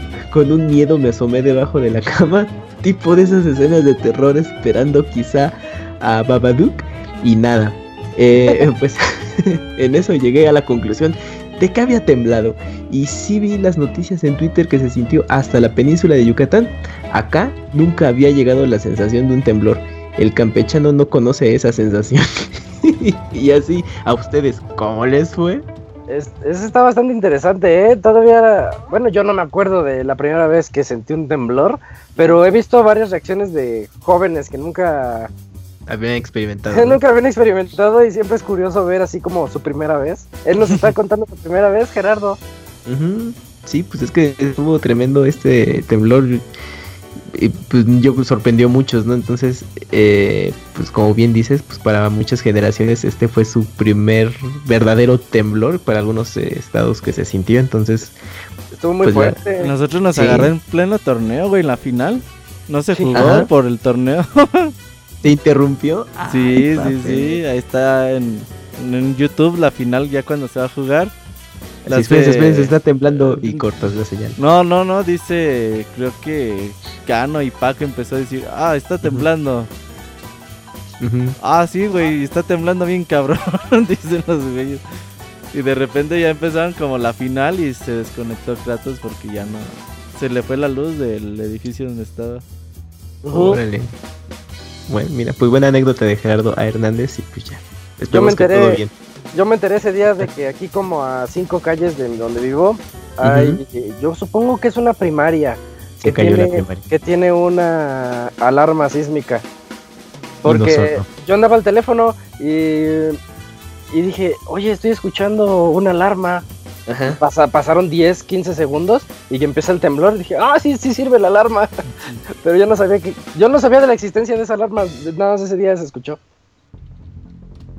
Sí, estuvo tremendo. Pero mira, buenas anécdotitas. No, yo, yo ese día mm, pues estaba viendo la tele, justamente las noticias, ya, ya me iba a dormir y de pronto se empezó así a mover la casa. Y dije, ay, cabrón, pero ya habían pasado temblores previos no, no tan fuertes. Dije, bueno, igual ya de unos, de un minuto, segundos. Y no, y continuó. Y eran, fueron creo los tres minutos más largos de la vida para este tipo de temblores. Pero pues, pues miren, ahí está. Bueno, eh, también tenemos el siguiente correo. Moy, ¿tienes el siguiente correo, por favor? Mira, tengo un correo, bueno, según yo, Ajá. sería el de Mario Gregorio Sánchez. Hay Sí, uno sí, antes, sí. pero vas, ese. Ah, bueno, es el que yo tengo aquí, que me Ujú. sigue, que se llama La Robertiña. Uy, a ver. Hola Pixelanios, primero que nada, mucho apoyo y buenos deseos a nuestros hermanos de Chiapas, incluyendo el abogado y que apoyemos en lo posible. Y por fin eh, terminé de escuchar el show de Robert and Boyfriends de peleas callejeras y todo muy bien, hasta que llegaron a Street Fighter 3 y le salió la típica de fan Villamelón, bananero de juegos de pelea por el hecho de decir Street Fighter 3 es un gran juego por tus animaciones, por el parry, porque es súper accesible y por la pelea de Daigo Justin Wong. Yo como jugador sí jugué el juego en sus tres versiones en sus años de salida, del 97 al 99. Y mi experiencia con estos juegos es que nunca brilló contra otros por el inicio tan carente de personajes, los cuales tienen el mismo carisma de un zapato viejo. El parry que tanto defienden lo convierte en un juego super cazador que no permite la improvisación. La de poderes y la masa ridícula de limitar los ataques especiales. Música poco significativa o peor, que aún está ahí y ni la notas. Y los escenarios que estaban muy muertos e inertes, casi como la barra de carbón de Moy. El momento Daigo, de, el momento Daigo pues, contra Justin Wong fue de Ken contra Chun-Li, lo que demuestra lo poco útiles que los personajes de estas versiones, porque no fue un oro contra Ren y en los personajes que sean. Las restas de estas versiones todas son Ryu Ken, Chun-Li, Akuma Doodle y Chansey Buki Bolena desde 97. Algo más Robert el Naomi Dreamcast es fácil tres veces más potente que el CPC3. Cuando se juntan, en conclusión, cuando se juntan el hambre, Moy, las ganas de comer rubber y el escroto, no te deja un buen sabor de boca. Street Fighter 3 es un juego inferior. Dedicarle la vida a un juego no sirve nada de nada en la vida. Después de esto le toca a Mr. Yoshi Prim. Preguntas para Moy. ¿Por qué odias tanto al pandita? ¿Por qué? Porque sirve en Takataka. No es porque su cuerpo de botarga parece como si le estuvieran juntando con un idilio la vaquita al pura con el Dr. Simi. Uy, la vaquita al pura. Envidias a que gracias a la radiación el pan está esterilizado y su descendencia tal vez sea de lechero japonés. Por último, ¿cómo me manda un Yoshi Pirin con voz de Alp mientras saltas con el pie derecho y te das unos nalgaplausos? Ah, caray. Está muy complicado. Y no perdón, quieres Mario. también un- un- unas pantuflas una agüita de limón, oye. Por último, si Martín Pixel fuera un personaje de juegos de pelea, su movimiento de super, de, de super desesperación a las quinto sería Mm, Shataka. Ah, sí. Eh, posdata, para jugar en Rabbids Kingdom Battle se requiere UHU. No sé a lo que se refiere. Ah, es que mandó un video. Está, sí es UHU el resistol o cómo le llamamos, el pegamento. Sí, el pegamento. No, no se requiere. Está bueno el video, chequenlo, está ahí adjunto. A ver, yo al rato lo abro porque Eh, a mí me da ñañaras eso de Ah, abrir no. cosas cuando tengo la llamada. virus y el muy. bueno, sí, No, sí. ya con eso que me hackearon y dije, tengo que hacer reinstalación y toda la cosa. Bueno, este. No, pues muchas gracias por tu comentario. Eh, no coincide con todo yo en lo personal. De hecho, personalmente siento que comentas de lo de los personajes, pero eso es por un motivo muy diferente y es que los tiers en Street Fighter 3 estaban muy muy marcados. De hecho, la gente que juega Street Fighter 3 competitivo sabe que Jun, que Chun-Li y que Ken son los personajes más rotísimos del juego y por eso los utilizaban tanto. Eh, y yo no creo que sea mal juego, de hecho digo, igual y no fue tan accesible en su momento, pero pues por lo mismo de que tenías el parry y los cancels, pues te daba una, una, una dimensión muy diferente, de ya, ya no solamente te la puedes pasar desde lejos arrojando Hadokens, porque pues al rival nada más les ibas a estar regalando eh, pues super meter, o sea, y, eso te forzaba que tenías que variar tu, tu ofensiva de manera diferente. No lo sé, me da curiosidad ese punto de vista, pero yo no creo que este Fighter era, era malo. Sí lo sentí un poquito inaccesible, eso sí, porque pues, Sí, sí son más para los que estábamos muy huevos, de hecho yo le intenté jugar el descargable, hijo de la fregada, sí me cuesta mucho trabajo, ¿no? Si de por sí soy malo en los juegos de peleas, en ese soy horrible, Es que no está Dan. pero sí puedo apreciar cómo, cómo cambia, de hecho a mí me gusta mucho de ver, siento que Eh, ese junto con Killer Instinct son los juegos más bonitos, más emocionantes de ver cuando comprendes qué es lo que está pasando, que quizás pues ahí sí es donde sí falló que, que metieron tantas mecánicas, pues que pues se perdió la, la base sencilla del juego. Y aparte, Pero creo que son puntos de vista, ¿no? O sea, Sí, es- pero yo estoy de acuerdo con Mario, de hecho. cada quien puede puede como pensar diferente, pero pues hasta ahí, ¿no?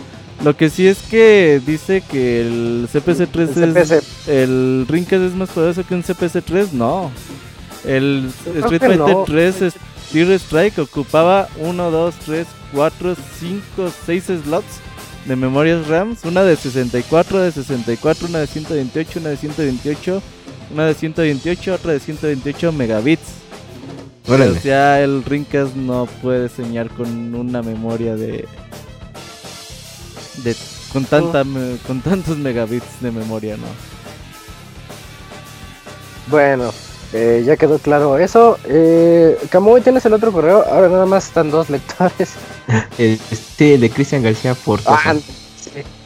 Eh, bueno, en su, en su Australia. título de Ah, mira, sí es cierto. A ver, él, él dice en su título de correo: Hola amigos de Pixelania, aquí escri- escribiéndoles desde la tierra de los canguros. Eh, bueno, en el cuerpo de correo dice: Hola amigos de Pixelania, pensaba escribirles este correo antes, pero después de haber escuchado el podcast pasado en el que hablaron acerca de los 100 mejores juegos y al escuchar que Metal Gear 5 estaba en la lista y no los otros Metal Gear, especialmente el 3, ya casi me muero del coraje y me di cuenta que estos millennials no tienen ni idea de lo que hablan o nunca han jugado los anteriores y solamente juegan los más actuales. Para mí Metal Gear 5 no solamente es el peor Metal Gear, sino el peor triple A que he jugado en mi vida. Kojima logró lo que ningún otro desarrollador había logrado en un videojuego, aburrirme tanto y hacerme eh, que me duerma del aburrimiento. Eh, bueno, es que aquí sigue un spoiler alert, tendré que No, saltarme. no, no, no Mira, digas lo lo- spoiler, no. Yo ya lo Bueno, leí. que- No es este. No es spoiler, ¿eh? ¿No? Ah. ¿Seguro? No, el, Bueno. último, el único spoiler es después de la última coma. Yo, yo te- yo te detengo. eh. Ah, va, va, va. Bueno, entonces, este, están ya avisados. La razón por la que se me hace tan malo, eh, no malo atroz, es por su repetitiva mecánica. Sí, lo sé, puedes completar la misión de varias maneras, pero siempre es lo mismo, eh, pero siempre es lo mismo de rescatar a tal persona. Ahí, o bueno, continúo. No, bueno, sigue, continúo. sigue. Sí, dices que es lo mismo rescatar a tal persona, recuperarte el artículo, bla, bla, y bla. bla bla bla bla. Ok. También es el único Metal Gear en donde no hay jefes épicos como en los anteriores. Inclusive en Peace Walker son mil veces mejores que este. Ya. Ok, bueno. Pues ahí está. Ahí termina su, su comentario de Metal Y Ni Gear. tanto, ¿eh? Pero hasta ahí. Ok. Ya por último, para hacerlo todavía más aburrido, refiriéndose todavía a Metal Gear 5, te debes de, de escuchar unas grabaciones o hacer misiones secundarias para avanzar en la historia. Esa sí fue una mentada de madre de Kojima a todos los que no les gustó el 4, ahora sí dijo, no les gustan los cinemáticas, pues ahora me los chingo y les cuento la historia en grabaciones de audio, haciendo el juego todavía más aburrido. Lo único rescatable de este juego y lo mejor de todo, eh, eh, pues son los gráficos. No he visto hasta ahora ningún juego que se compare a la monstruosidad gráfica que es este juego. Nada más por, nada más por eso le pondría un 7, un 7.5. Porle. Muy mal por parte de Isaac cuando dijo que iba a hablar de las cosas malas de Metal Gear 5 y no lo hizo. Lo más seguro es que habló con Kojima. eh, Lo más seguro es que Kojima habló el programa ese día y le prometió unos chivos y por eso ya no dijo nada. Bueno, ahí tendrás que aclararlo al rato, Isaac. Bueno, ¿algunos de ustedes han tenido algún juego AAA y que lo odien con odio jarocho y que hayan sacado una buena nota? Ya para terminar les responderé a sus preguntas que hicieron del programa pasado y darle muchas gracias a Martín por el saludo y su agradecimiento por mi correo. Aquí va, ¿eh? Acerca de su pregunta de las bolsas de los canguros. Ah, mira. A ver, eh, la bolsa de los canguros no se les nota que tengan una bolsa y tampoco me ha tocado ver a un canguro cargando a su cría. Aquí en todos los zoológicos tienen canguros que les puedes dar de comer y acercarte a acariciarlos, pero son canguros chicos y no son grandotes que se vean como en las fotos. Siento desilusionarlos, pero no, no hay peleas de canguro con humanos, Ah, no es como las caricaturas, ya que los canguros Ya no quiero vivir. Ya que los canguros los podrían matar de un golpe y además Australia defiende mucho a sus animales, inclusive hay un ave llamada ibis que es como el perro callejero de Australia, porque siempre anda en las calles o en los parques tratando de agarrar la comida que se caiga o que les des de comer y si tú les haces algo de esta ave a esta ave te multan. El boomerang eh, eh, los boomerangs ya son es que a ver, espérame. El boomerang son utilizados y solamente los pueden encontrar en las tiendas de recuerdos. ah, ya no de la- son utilizados. Ya no son utilizados, perdón. Lo de la broma de la cuchara no la entendí. Ah, bueno, es que eso viene de un capítulo de Los Simpson. Porque dicen que es un cuchillo. Pero lo que sí es cierto es que sí hay una cerveza grande. Pero yo creo que ha de ser como del tamaño de una caguama. El agua del baño efectivamente sí corre hacia la derecha. Tenía razón Lisa, la reina de la ciencia. Hacia la derecha. Exactamente. Señor, señor, ¿está ahí? Hola, señor. Este, ah, no me interesa, gracias. No, pero si corremos peligro. Ya, ya carga más. También los autos No, tienen suena más la voz de. de, de Dali, güey. Ah, ok, perdón, bueno. Es que hace poquito vi los, en los fansons de Facebook ese capítulo. Bueno, también los adultos, eh, digo, los autos tienen el volante del lado derecho. Ah, ese sí. Eh, lo del zapato no es cierto, inclusive en Australia si tú le pegas a un niño te meten a la cárcel, ya que aquí protegen muchísimo a las mujeres y a los niños. Es por eso que, pobre de ti, si le Oh. pegas a un niño enfrente de la gente, porque te pueden reportar y meterte a la cárcel. Ahí los Simpsons nos mintieron entonces, con el patadón que le iban a dar a Bart. Si tienen más dudas sobre Australia, no duden en hacérmelas saber y yo con gusto las responderé. Por cierto, Robert, acerca de lo de mi correo de que si se lo vendía a un menor, a un menor, tuvo que ser un mayor, ah, el videojuego, ¿no? Un Silent Hill. Sí, el Hill. Tuvo que ser un mayor de edad, ya que para que puedas tener una cuenta en eBay tienes que ser mayor de edad. Aunque eso me recordó que una vez estaba viendo un vendiendo un PS Vita y recibí un correo de una mamá diciéndome si podía cancelar la venta porque su hijo había abierto una cuenta y había comprado varias cosas en eBay. Pinche chamaco.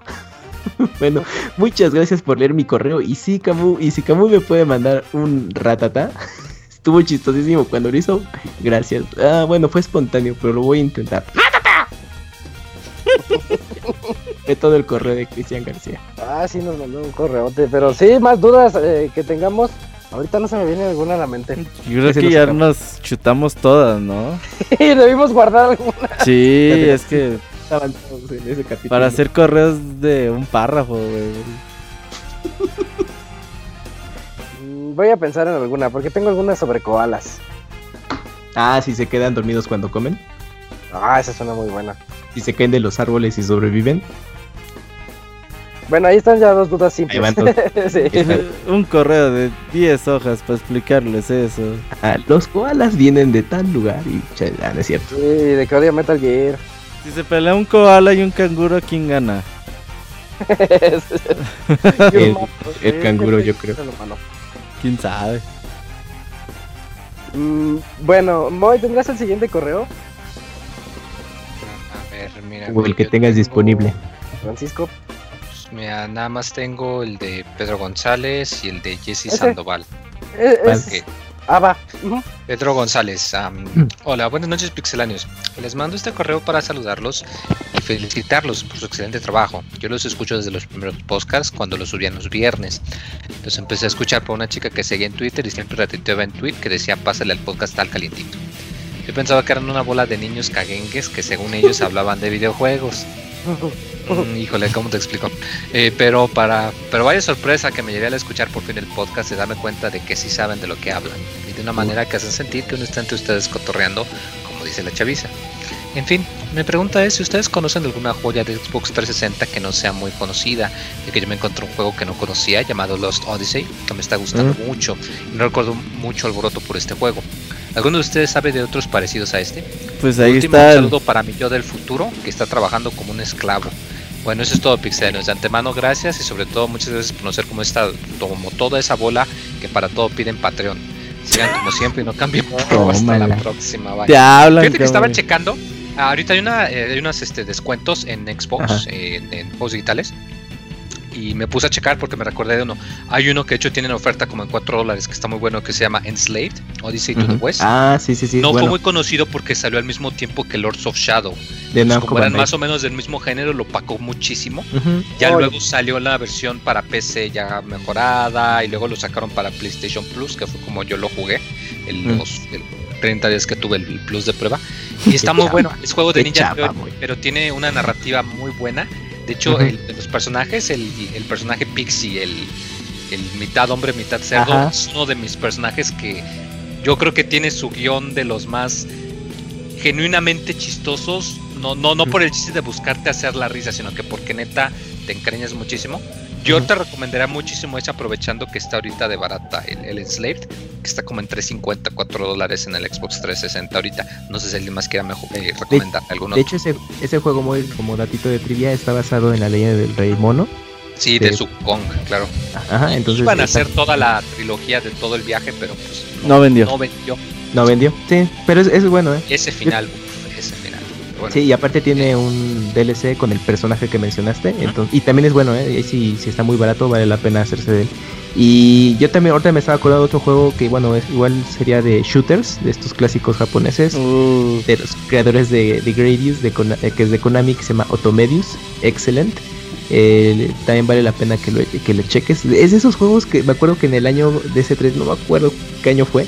Konami así de noche ni lo mostró nada en su conferencia y de pronto, ah, sí, te- tenemos este juego de shooter también. Y, y fue cuando hicieron está- el papelón, güey, en 2010. Creo que sí fue ese un año después. Cuando llegaron a Pero- luchadores de la AAA, güey. Se a promocionar este Eh. de algo.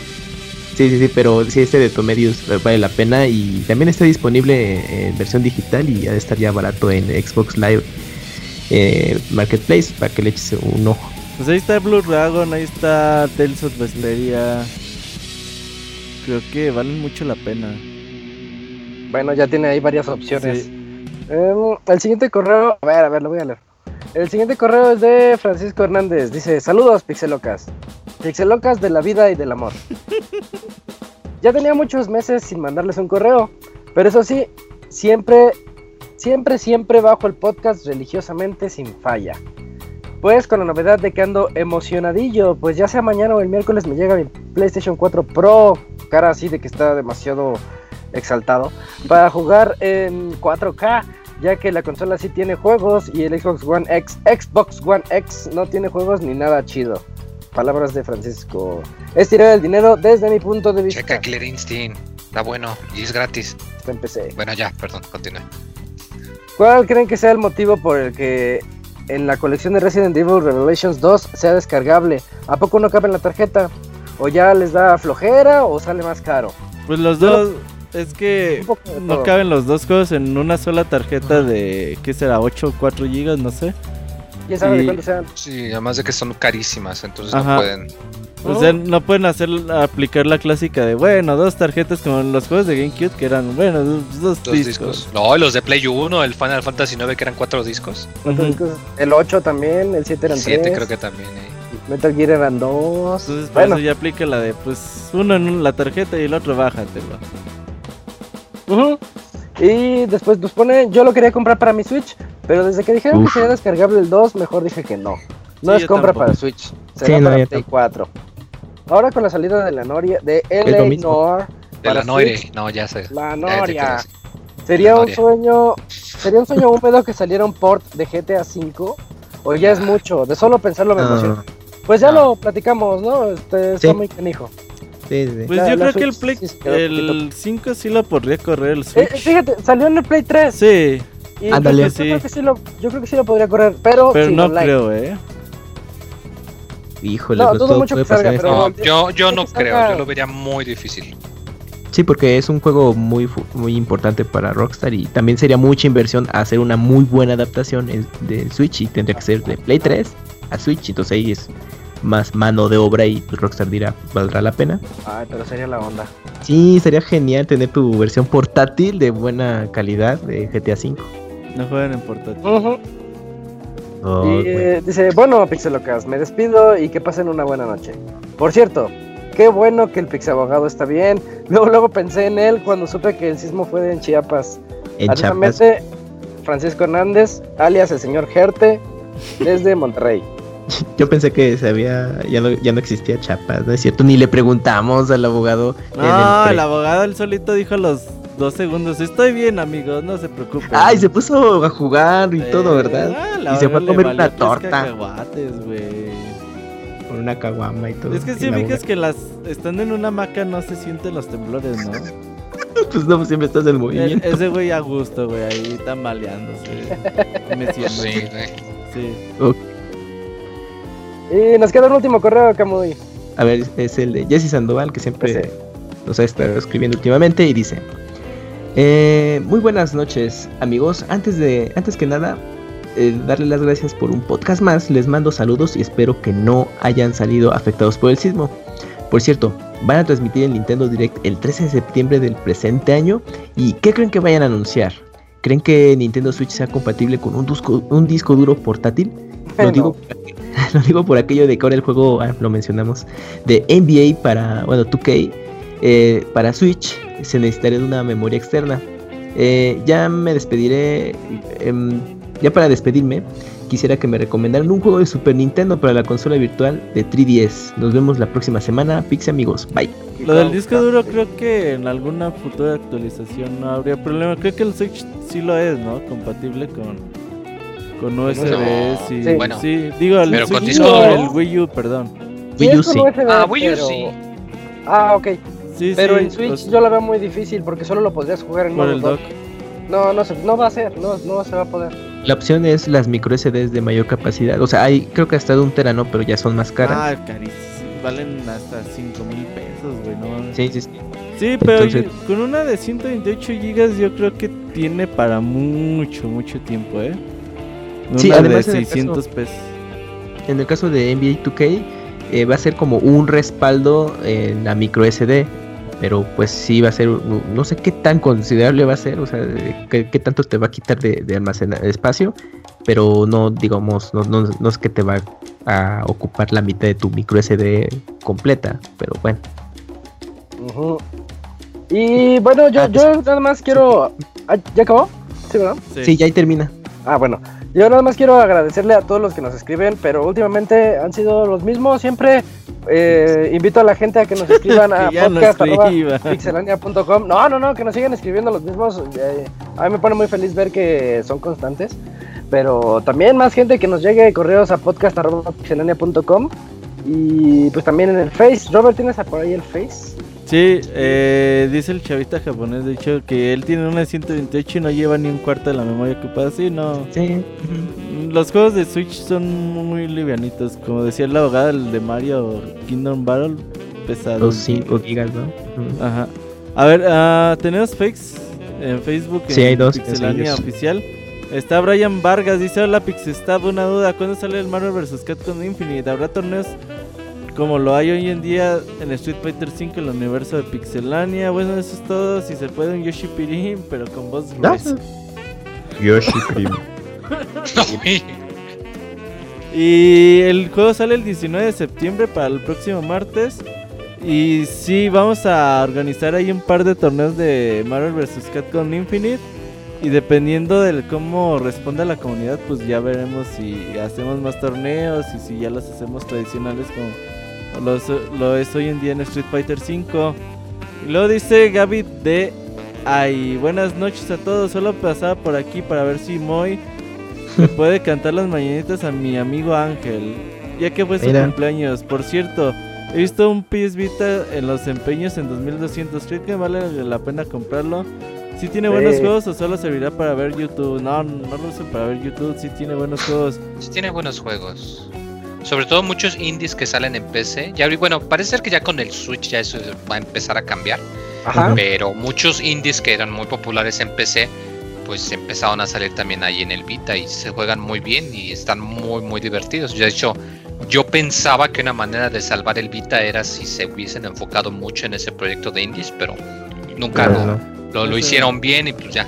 Pero sí hay buenos juegos, la neta. Sí. Ay, cinco rápidos. Spelunky, Hotline Miami 1 y 2, que valen como uno.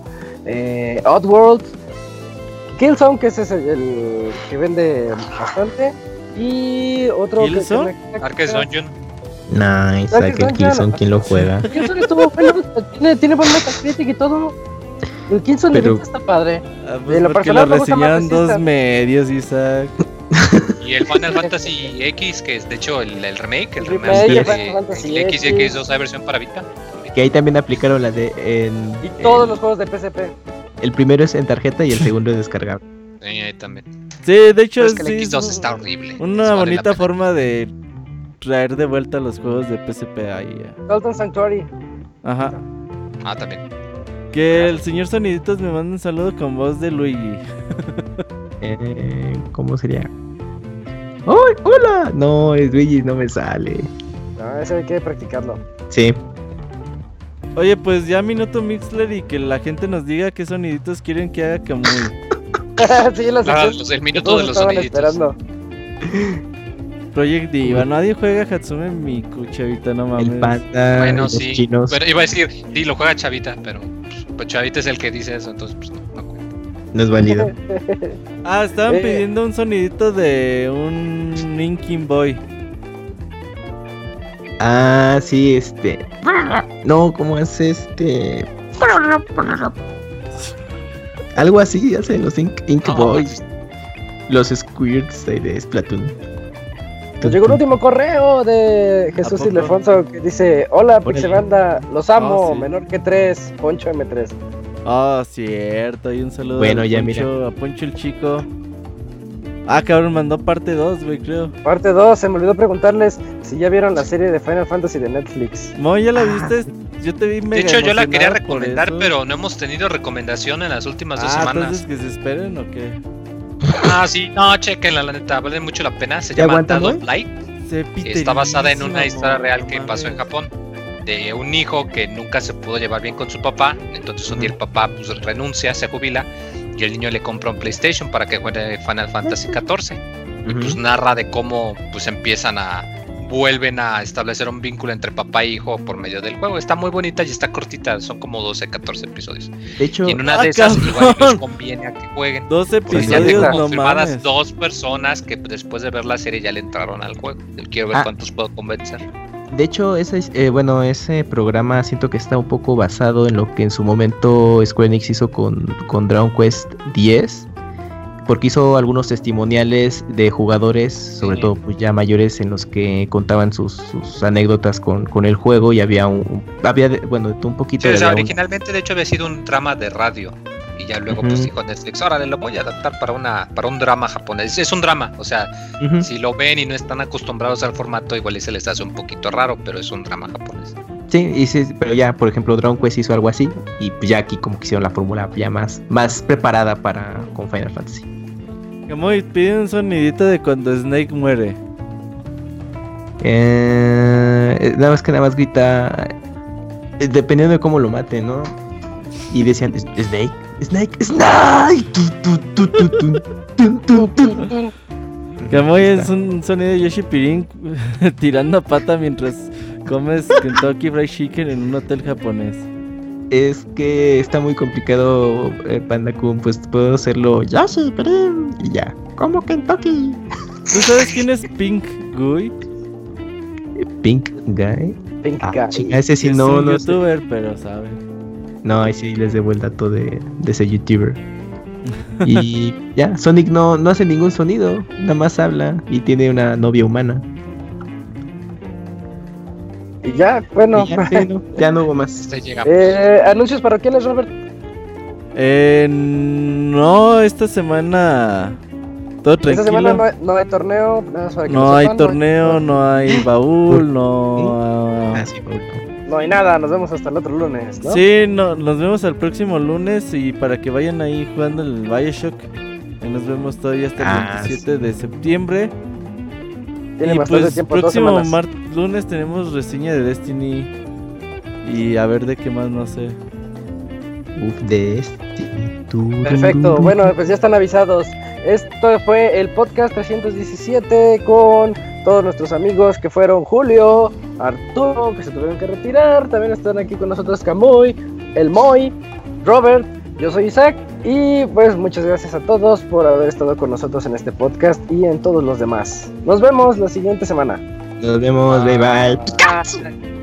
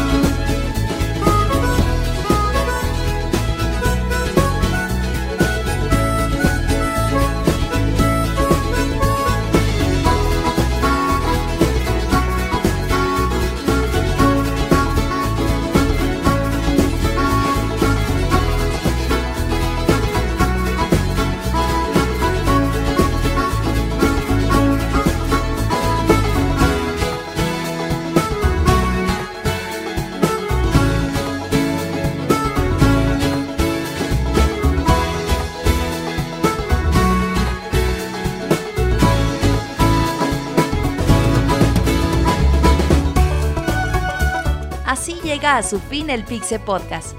Los esperamos la próxima semana con un nuevo programa. Búsquenos en iTunes como Pixelania y descarguen este podcast. Muchas gracias y hasta la próxima.